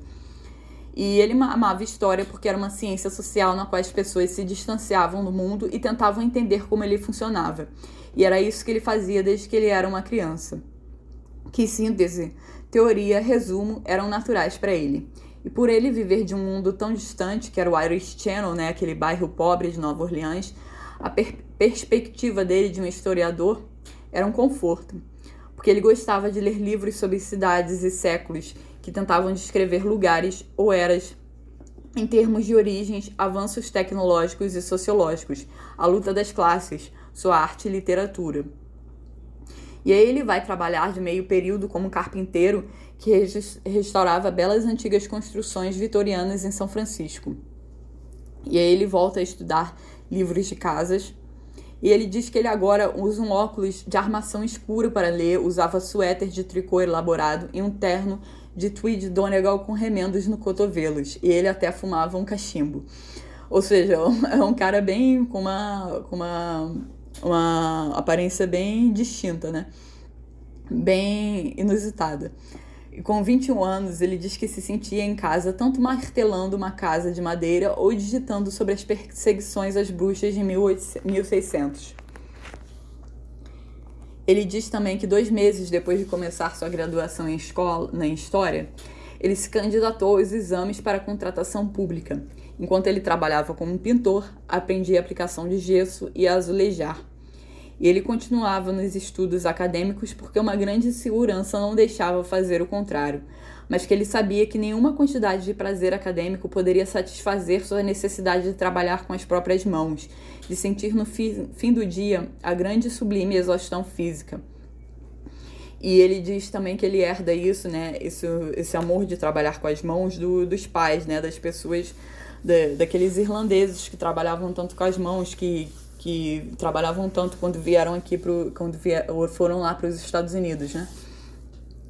E ele diz que nada poderia tomar o lugar de suas belas casas, que ele amava ver o, o resultado do seu trabalho, que ele estudava as plantas e livros, revistas e catálogos sobre restauração e arquitetura vitorianas. E ele diz que às vezes parecia que ele amava mais casas do que pessoas, da forma com que marinheiros amam navios. E ele diz que depois ele tocava amavelmente os parapeitos, as maçanetas de bronze, o suave e sedoso gesso, que ele podia ouvir uma grande casa quando falava com ele. E aí ele termina o mestrado em História em dois anos, quando os campi da América explodiam em protestos estudantis contra a Guerra do Vietnã e o uso de psicodélicos virou moda entre os jovens que vinham para São Francisco mas ele diz que muito antes disso ele passou no exame para contratação pública e montou a companhia dele. Ele comenta que o mundo das crianças floridas, da revolução política e transformação pessoal através das drogas, era algo que ele nunca entendeu completamente, algo que nunca tocou. Ele diz que dançou ao som do Rolling Stones, fumou maconha, queimava incenso de vez em quando, tocava as gravações de Bhishma Khan e Ravi Shankar, e que ele foi até como namorada ao discurso de Timothy Leary, que era um psicólogo a favor dos psicodélicos, que dizia conecte, sintonize e abandone, que falava para as pessoas abraçarem as mudanças culturais através do uso de psicodélicos ao se destacarem das convenções existentes e hierarquias da sociedade. Mas que isso era apenas um pouco fascinante para ele, que o historiador nele não podia sucumbir à rasa e boba, boba retórica revolucionária que ele ouvia, que ele ria dos amigos que falavam de marxismo e não sabiam nada sobre Marx, e assistia horrorizado àqueles que amavam destruírem seus cérebros com alucinógenos poderosos. E ele diz também que ele aprendeu enquanto tentava compreender que o grande amor psicodélico pelas cores estampas, pela música e design orientais influenciou a estética dele. Anos depois, ele afirmava que a grande revolução dos anos 60 na consciência beneficiou cada pessoa da nação, que a renovação de casas antigas, a criação de maravilhosas construções públicas com praças e parques cheios de flores, até mesmo a construção de shoppings modernos com pisos de mármores, chafarizes e canteiros de flores, tudo isso vinha diretamente daqueles anos cruciais quando os hippies em São Francisco penduravam samambaias nas janelas dos apartamentos e cobriram sua mobília velha com colchas indianas brilhantemente coloridas, enquanto as garotas colocavam flores de verdade em seus cabelos soltos, e os homens descartaram suas roupas sem graça em troca de blusas de cores vívidas e deixaram seus cabelos crescerem. Ele não tinha dúvida de que esse período de tumulto e drogadição massiva e música selvagem influenciou diretamente na sua carreira, pois os jovens casais deixavam de lado as casas de subúrbio modernas com novo amor por textura e detalhes e formas variadas e viravam suas atenções para as graciosas casas antigas na parte mais interior da cidade. E que São Francisco tinha muitas casas dessas. E aí a companhia de Michael começa a ter uma lista de espera, né? Ele diz que eles renovavam, restauravam, construíram a partir do zero e que o trabalho dele ganhou prêmios, que ele ficou famoso pelos bonitos e detalhados desenhos, que os sonhos dele começavam a se tornar realidade. Ele diz que quando ele tinha 32, ele comprou a casa vintage na Liberty Street, que é a casa que ele está agora, né? Que vemos que ele está que ele tá um prisioneiro daquela casa, que ele diz que ele restaurou ela de fora dentro, provendo acomodações para sua mãe e tia, na época que a mãe ainda era viva, né? E que ele morava no último andar. E que era exatamente da forma com que ele sonhou. Os livros, as cortinas de renda, o piano, as peças antigas valiosas. Ele tinha tudo isso. Ele construiu um grande deck na direção das montanhas, onde ele podia sentar e consumir o instável sol do norte da Califórnia, a eterna neblina do oceano frequentemente se dissipava antes de atingir as montanhas do seu bairro. Então ele conseguiu não apenas o luxo e refinamento que ele vislumbrou anos atrás, mas também um pouco de calor e raios de sol que ele tão afetuosamente se lembrava. E ele diz que aos 35 ele era um homem feito e estudado, com seu primeiro milhão em títulos municipais. E ele diz que ele amava São Francisco porque sentia que havia dado, dado a ele tudo que ele sempre quis e que apesar dele ter se criado como gente na Califórnia, ele sempre seria, em parte, aquela criança durona do Irish Channel. Ele diz que nunca perdeu totalmente seu sotaque áspero, que ele nunca perdeu alguns de seus hábitos e ideias toscas, e ele sabia disso e demonstrava isso. Que ele não pensava antes de perguntar onde estavam as carnes e as batatas quando ia em algum restaurante chique de novela cozinha. Que ele deixava o cigarro camel pendurado nos lábios enquanto falava, igual o pai dele fazia e que ele se dava bem com os amigos liberais dele só porque ele não se dava o trabalho de discutir com eles. Enquanto eles discutiam à mesa sobre países aos quais eles nunca iriam, ele desenhava casas nos guardanapos. E quando ele falava sobre suas ideias, era de maneira abstrata, de forma remota, pois ele se sentia como um estrangeiro na Califórnia, um estrangeiro no século XX americano. E não surpreendia que ninguém prestava muita atenção nele.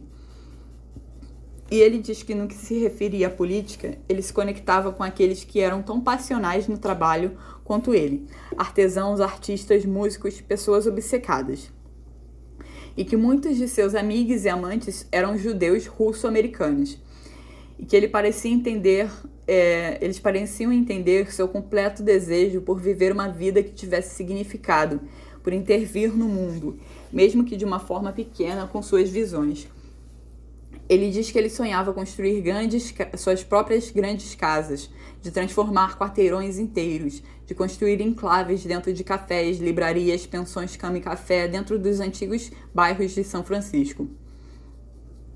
Ele diz que de vez em quando, principalmente depois da mãe morrer, ele pensava no passado em Nova Orleans e parecia cada vez mais sobrenatural e fantástico que as pessoas da Califórnia se achavam muito livres, mas que elas eram, na verdade, muito conformistas, que todo mundo vindo de Kansas e Detroit, Nova York, alcançava as mesmas ideias liberais e as mesmas formas de vestir, de pensar, de sentir, e que algumas vezes era risível que os amigos deles diziam. Não é esse que estamos tentando boicotar essa semana? E não devíamos ser contra isso? Enquanto isso, em Nova Orleans, ele deixava uma cidade de intolerantes, mas também uma cidade de personalidades. Ele conseguia ouvir os velhos contadores de história do Irish Channel, seu avô contando que foi escondido na igreja dos alemães só para saber como era o latim alemão.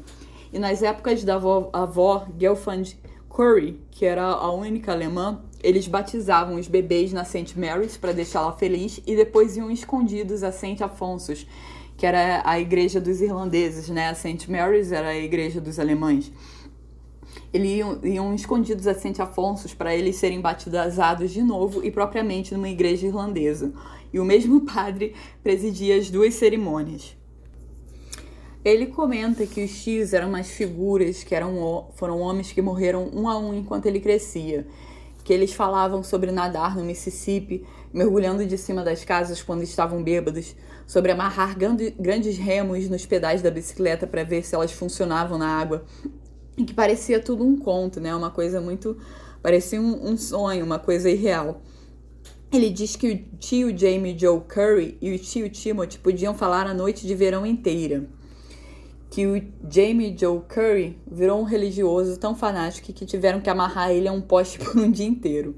E que o tio Timothy ficou maluco por conta da tinta, por causa da tinta, né? E começou a encher as frestas das portas e janelas com jornais e passava o tempo todo cortando milhares e milhares de bonecos de papel. E ele fala também da bela tia Lélia, que se apaixonou por um rapaz italiano quando ela era jovem e não soube até estar velha e seca que os irmãos o bateram uma noite e o expulsaram do bairro.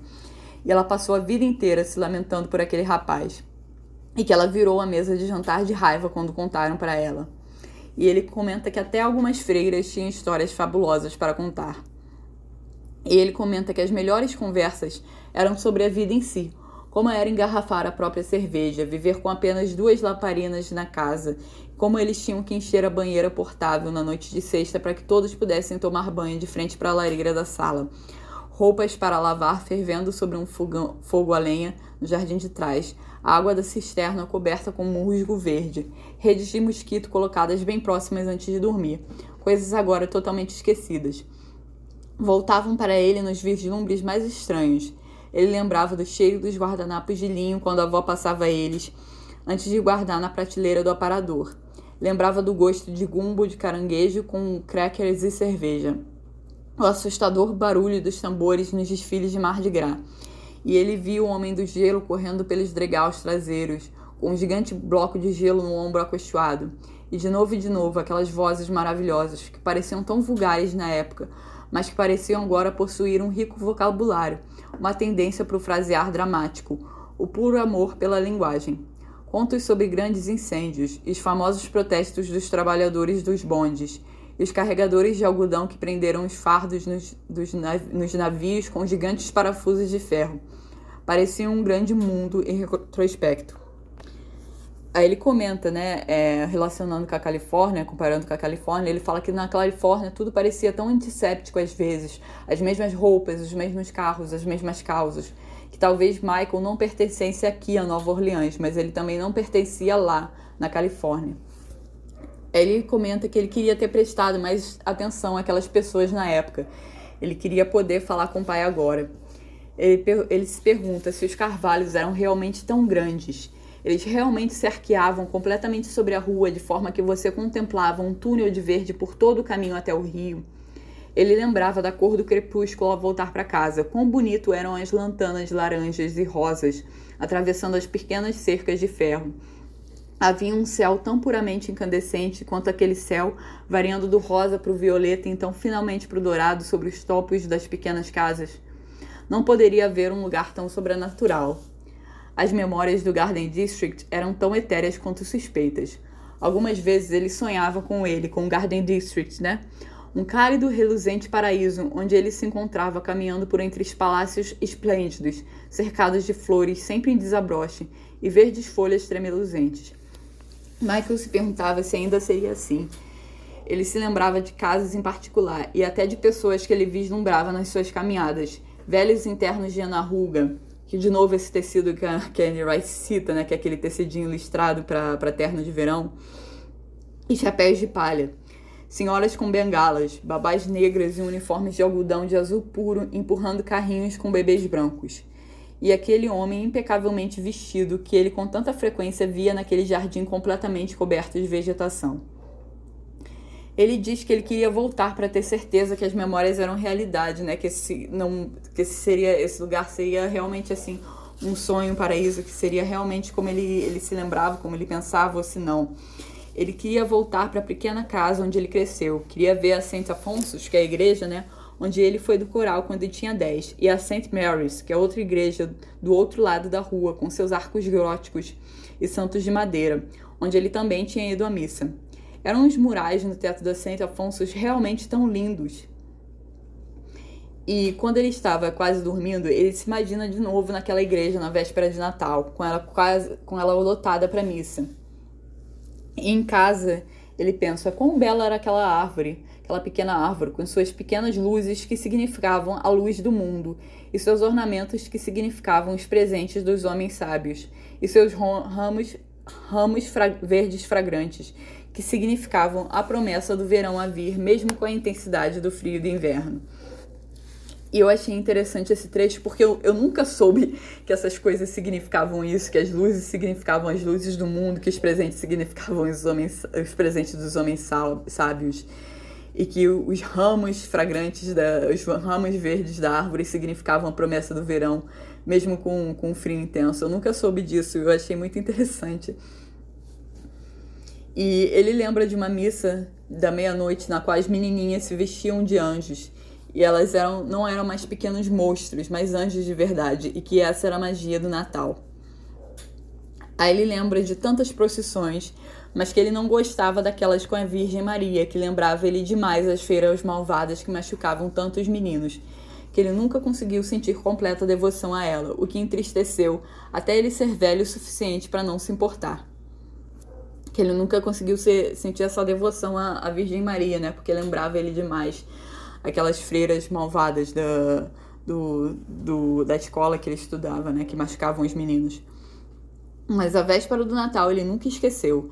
Era o único resquício de sua religião que nunca o deixou, pois ele sentia por trás dela uma grande reluzente história que ia até milênios atrás, das, a, atrás através das sombrias florestas onde fogueiras ardiam e pagãos dançavam. Era o único dia que ele considerava sagrado, até mesmo na Califórnia. Era um símbolo do começo, do tempo redimindo você e todos seus fracassos para que você pudesse começar do novo. E ele diz que ele nunca voltou para casa, para Nova Orleans, né? Que ele estava sempre lutando para cumprir os prazos no trabalho, que as férias ele passava na Europa ou Nova York, perambulando pelos grandes monumentos e museus que as várias amantes dele queriam isso ao redor dos anos. Ele até diz, né, quem, quem iria querer ir para Nova Orleans quando podia ir, ir pro passar o Mar de Gras, né, o carnaval em Nova Orleans quando podia ir para o Rio, ou passar as férias de verão no sul do, do, dos Estados Unidos quando podia passar no, no sul da Itália, né? Mas ele com frequência refletia que ele havia alcançado tudo que ele já desejou enquanto fazia as caminhadas pelo Garden District e que ele devia voltar para avaliar a situação, para ver se ele estava ou não se enganando. Sobre ele ter conseguido essas coisas todas, né? Se isso era realmente um, sonho, se realmente aquela, aquelas casas, aquele, aquele lugar era realmente da, da forma como ele lembrava. E analisar a vida dele, né? Voltando para o lugar de partida. Ele diz que havia momentos em que ele se sentia vazio, como se ele estivesse esperando por algo de extrema importância e que ele não sabia o que era. E ele comenta que algo que ele ainda não tinha encontrado durante esse tempo era um grande e duradouro amor. Que ele teve vários casos durante esses anos, e dois deles foram como casamentos.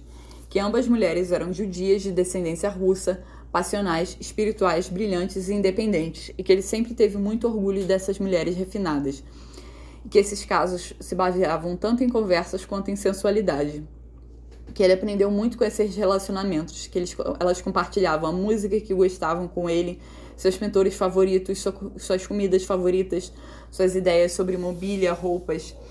Elas o ajudavam a comprar roupas chiques e ele as levou para ver boxe, basquete e a bons bares e as ensinou a gostar de futebol e de rugby e até mesmo a lutar se elas quisessem. Ele também as levou para a ópera e para as sinfonias e elas os apresentaram a David Brubeck, Miles Davis, Bill Evans e Kronos Quartet, que são músicos, né? A maioria deles é de jazz, pelo, pelo que eu me, não, se eu não me engano. A receptividade dele e sua paixão seduziam todos, mas quando ele ficava bravo, voltava a ser aquela criança carrancuda do Ice Channel. Ele tinha medo da humilhação e alguns medos irracionais da infância, mas fora isso, ele não tinha nenhum medo do mundo real. Isso não era tão comum entre homens estudados. E ele também gostava de sexo. Diz que isso atraía as amantes dele, né? E ele diz que uma das amantes dele, né, a primeira que era Elizabeth, o chamava de o rapaz durão com coração de ouro. Que a primeira separação dele foi com essa Elizabeth e que foi culpa dele, pois, porque era, era muito jovem e não foi fiel. E ela se cansou das outras aventuras dele, mesmo ele dizendo que não significavam nada. E ela foi embora um dia. Ele diz que ficou de coração partido e arrependido, que seguiu ela até Nova York, mas não adiantou. Que ele voltou para o apartamento vazio dele e ficou se bebedando durante seis meses de lamúria. E ele não acreditou quando ela se casou com um professor de Harvard e ficou super feliz quando ela se separou um ano depois. que ele foi até Nova York para consolá-la e eles brigaram no museu, né, no Metropolitan Museum of Art. E ele chorou por horas no, no voo de volta. E diz que ele estava tão triste que a aeromoça levou ele para casa e cuidou dele por três dias. E ele diz que quando Elizabeth voltou no próximo verão, a Judith já estava na vida dele. e vemos também que depois da Judith, a Elizabeth liga, ele pega um voo para Nova York. O fim de semana é maravilhoso, tirando suas elaboradas precauções contra a concepção, um assunto que, que virou uma obsessão para ele, né? Depois veremos o porquê e elas queriam voltar, eles queriam voltar, mas Elizabeth não queria deixar a costa leste e Michael não conseguia imaginar grandes esperanças em Manhattan. E diz que eles pensariam sobre, manteriam contato, que eles iam esperar e ver. E ele diz também que quando ele tá nesse, nesse momento que, que ele se afoga, né, depois dele voltar do hospital, a Elizabeth, que é antiga, essa antiga namorada dele, liga de Nova York. Ele conversa com ela até desmaiar é provavelmente falando sobre as barreiras da vida e da morte estarem se dissipando na vida e na mídia, porque era disso que ele estava falando na, na, nessa parte do capítulo. E ela diz que ele tem que buscar ajuda psiquiátrica. E ela ameaça sair do trabalho e voar até ele se ele não fizer. E ele concorda que vai buscar ajuda psiquiatra, mas na verdade ele tá mentindo, ele nunca procura essa ajuda, né? E aí também temos a Judith, que foi a outra namorada dele, que foi como se fosse um casamento. E diz que a Judith apelidou ele de Slogo. E quando eu fui ver essa palavra no, na internet, diz que é alguém relaxado, preguiçoso, que tá sempre de chinelos e bebe cerveja, bebida barata. e a Judith levou ele para salões chiques para fazer um corte apropriado no cabelo e ensinou como a comprar vinhos europeus e cozinhar massa e a ouvir música barroca. Isso tudo ele aprendia diz que a Judith e o Michael viveram juntos por quase sete anos e pareciam que nunca iriam separar. Até que Judith acidentalmente concebeu uma criança do Michael e, contra a vontade dele, decidiu terminar a gravidez, que foi a pior decepção da vida de Michael e destruiu todo o amor entre o casal.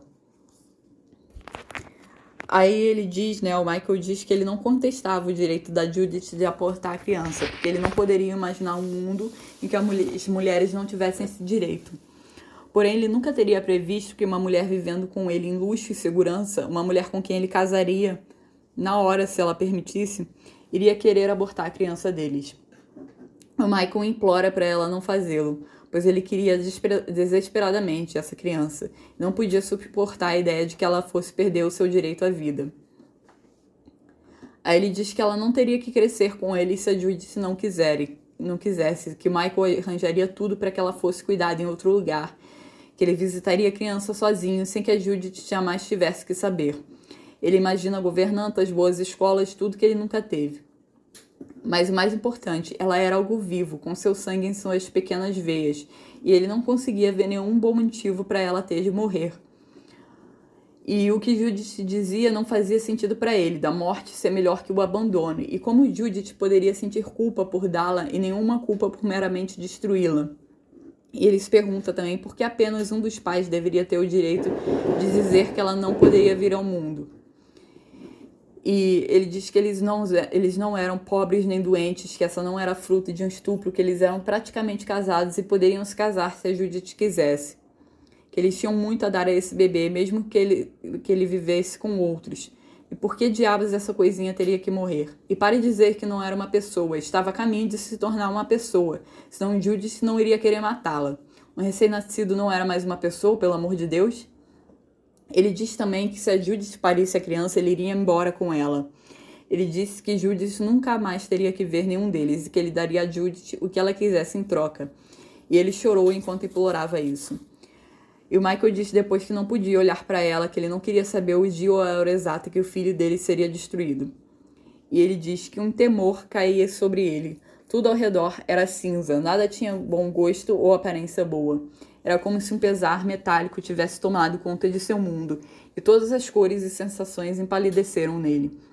Ele sabia que Judith sofria, mas não podia ajudá-la, não podia deixar de odiá-la.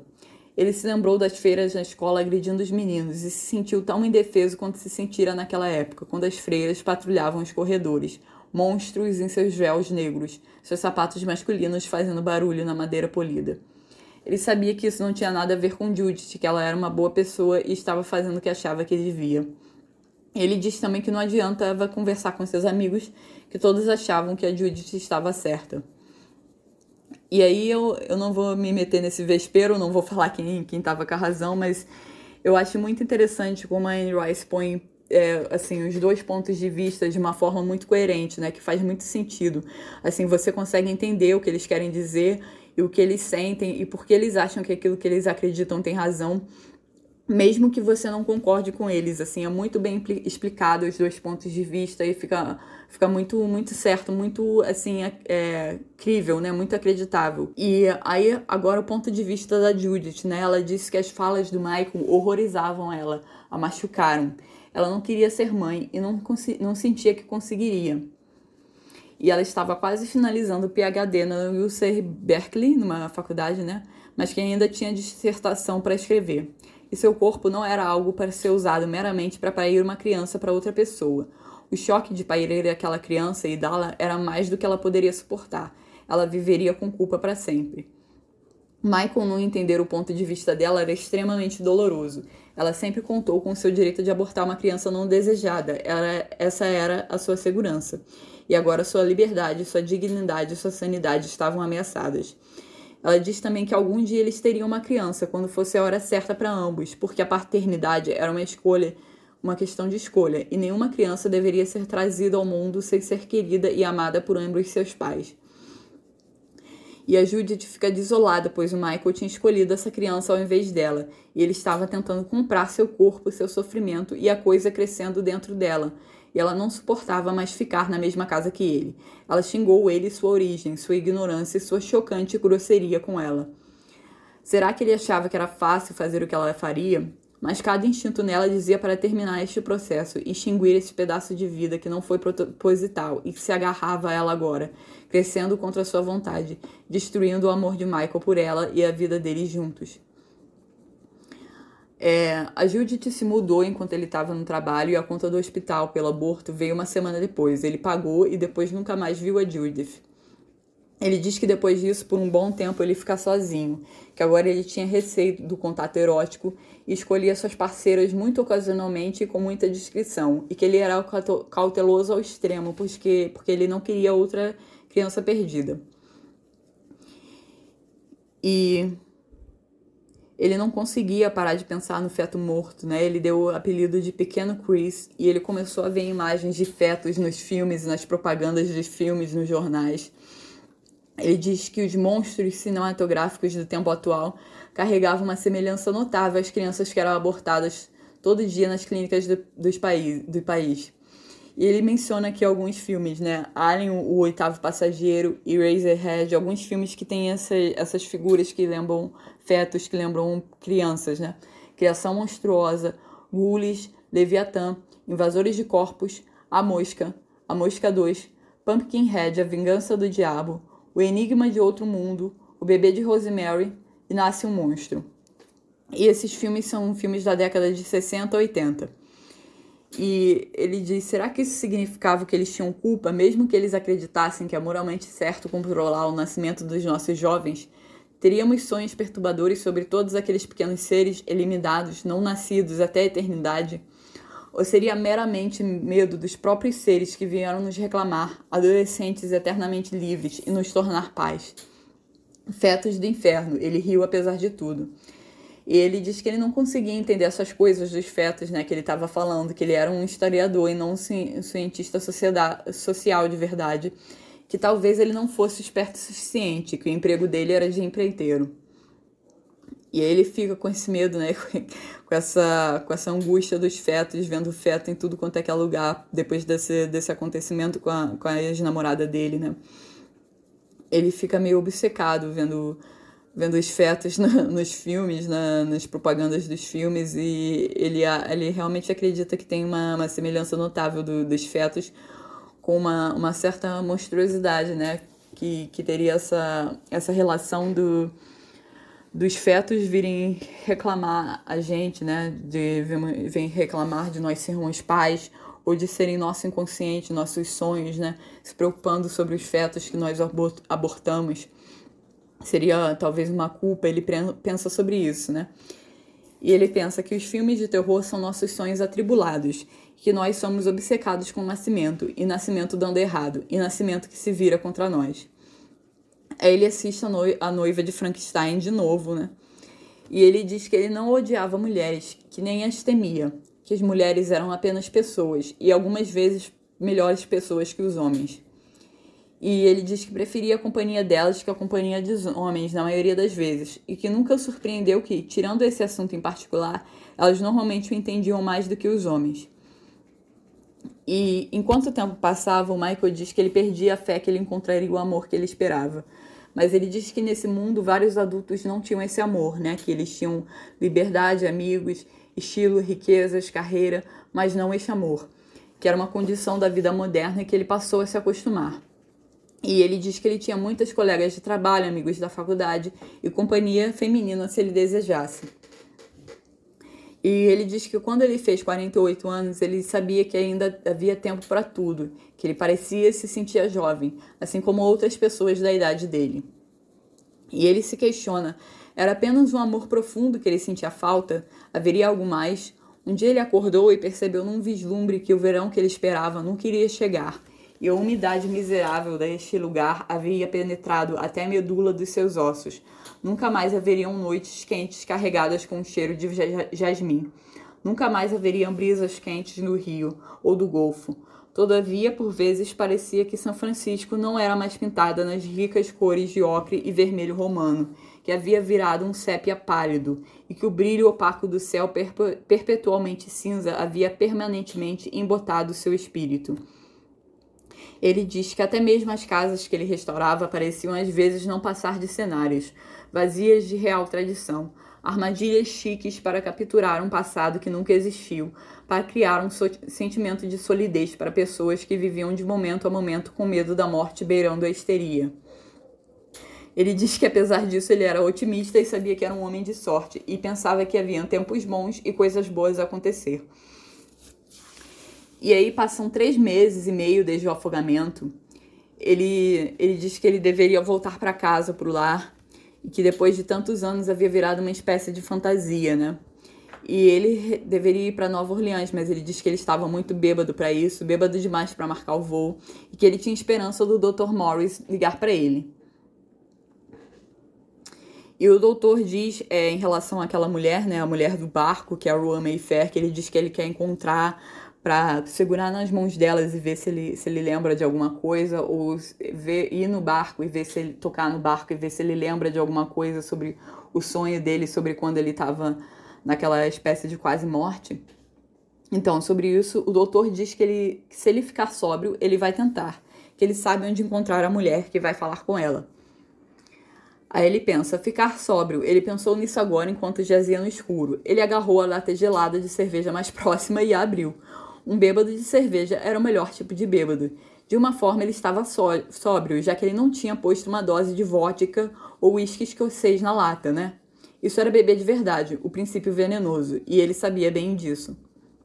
Ele pensa: ligue para o Dr. Morris e diga que você está sóbrio, o mais sóbrio que pretende ficar. Parece que ele havia feito isso, que ele talvez tivesse sonhado. Talvez ele estivesse delirando de novo.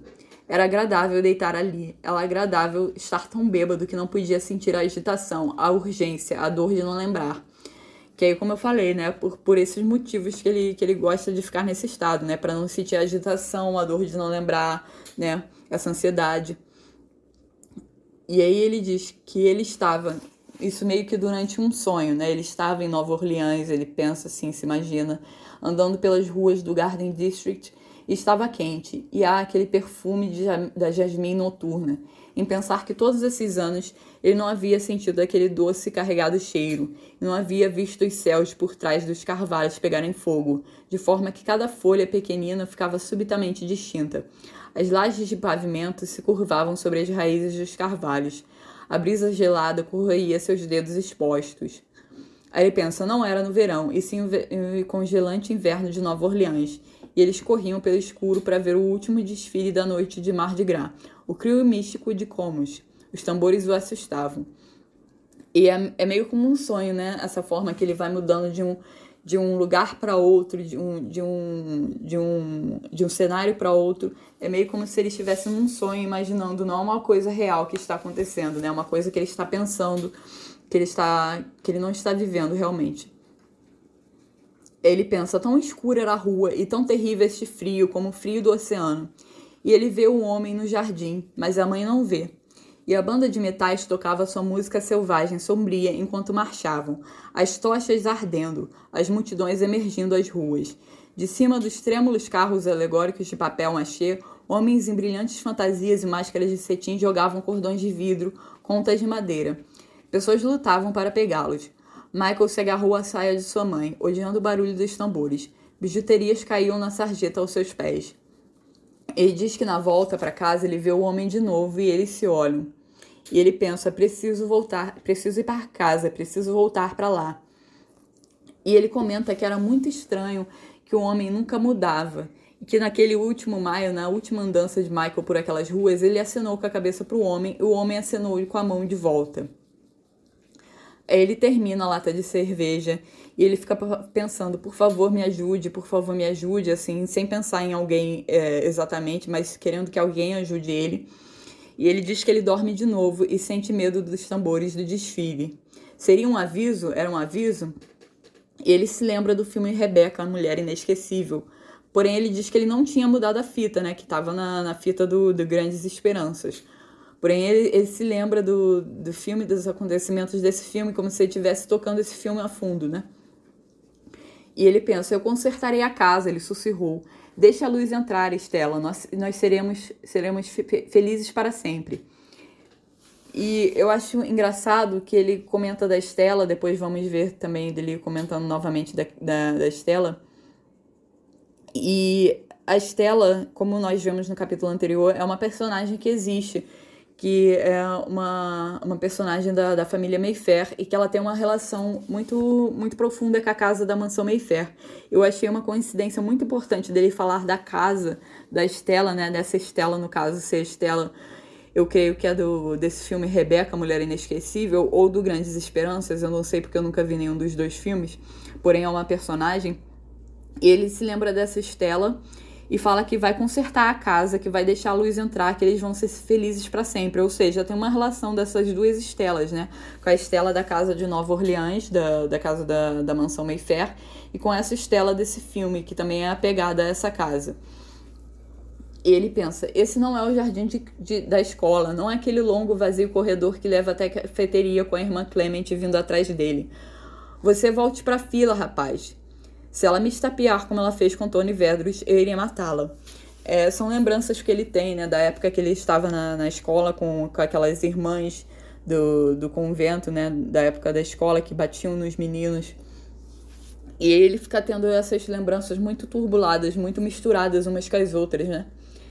E aí ele diz que a tia Vivian estava perto dele que ele diz que está bêbado e ela põe outra, outra lata gelada na mão dele, né? Que eu digo, em vez dela ajudar, ela, ela meio que incentiva ele, dá mais bebida para ele. E ela diz que tem um simpático gentleman da Inglaterra que quer vê-lo, que ele não é um repórter, que se chama Leitner, que veio de Londres. Que a gente viu no capítulo anterior que o Leitner disse que ia ver, ia ver ele, né? Ia, ia para lá para vê-lo. E aí ele acabou de chegar e ele tá, tá aí pra, pra ver o Michael.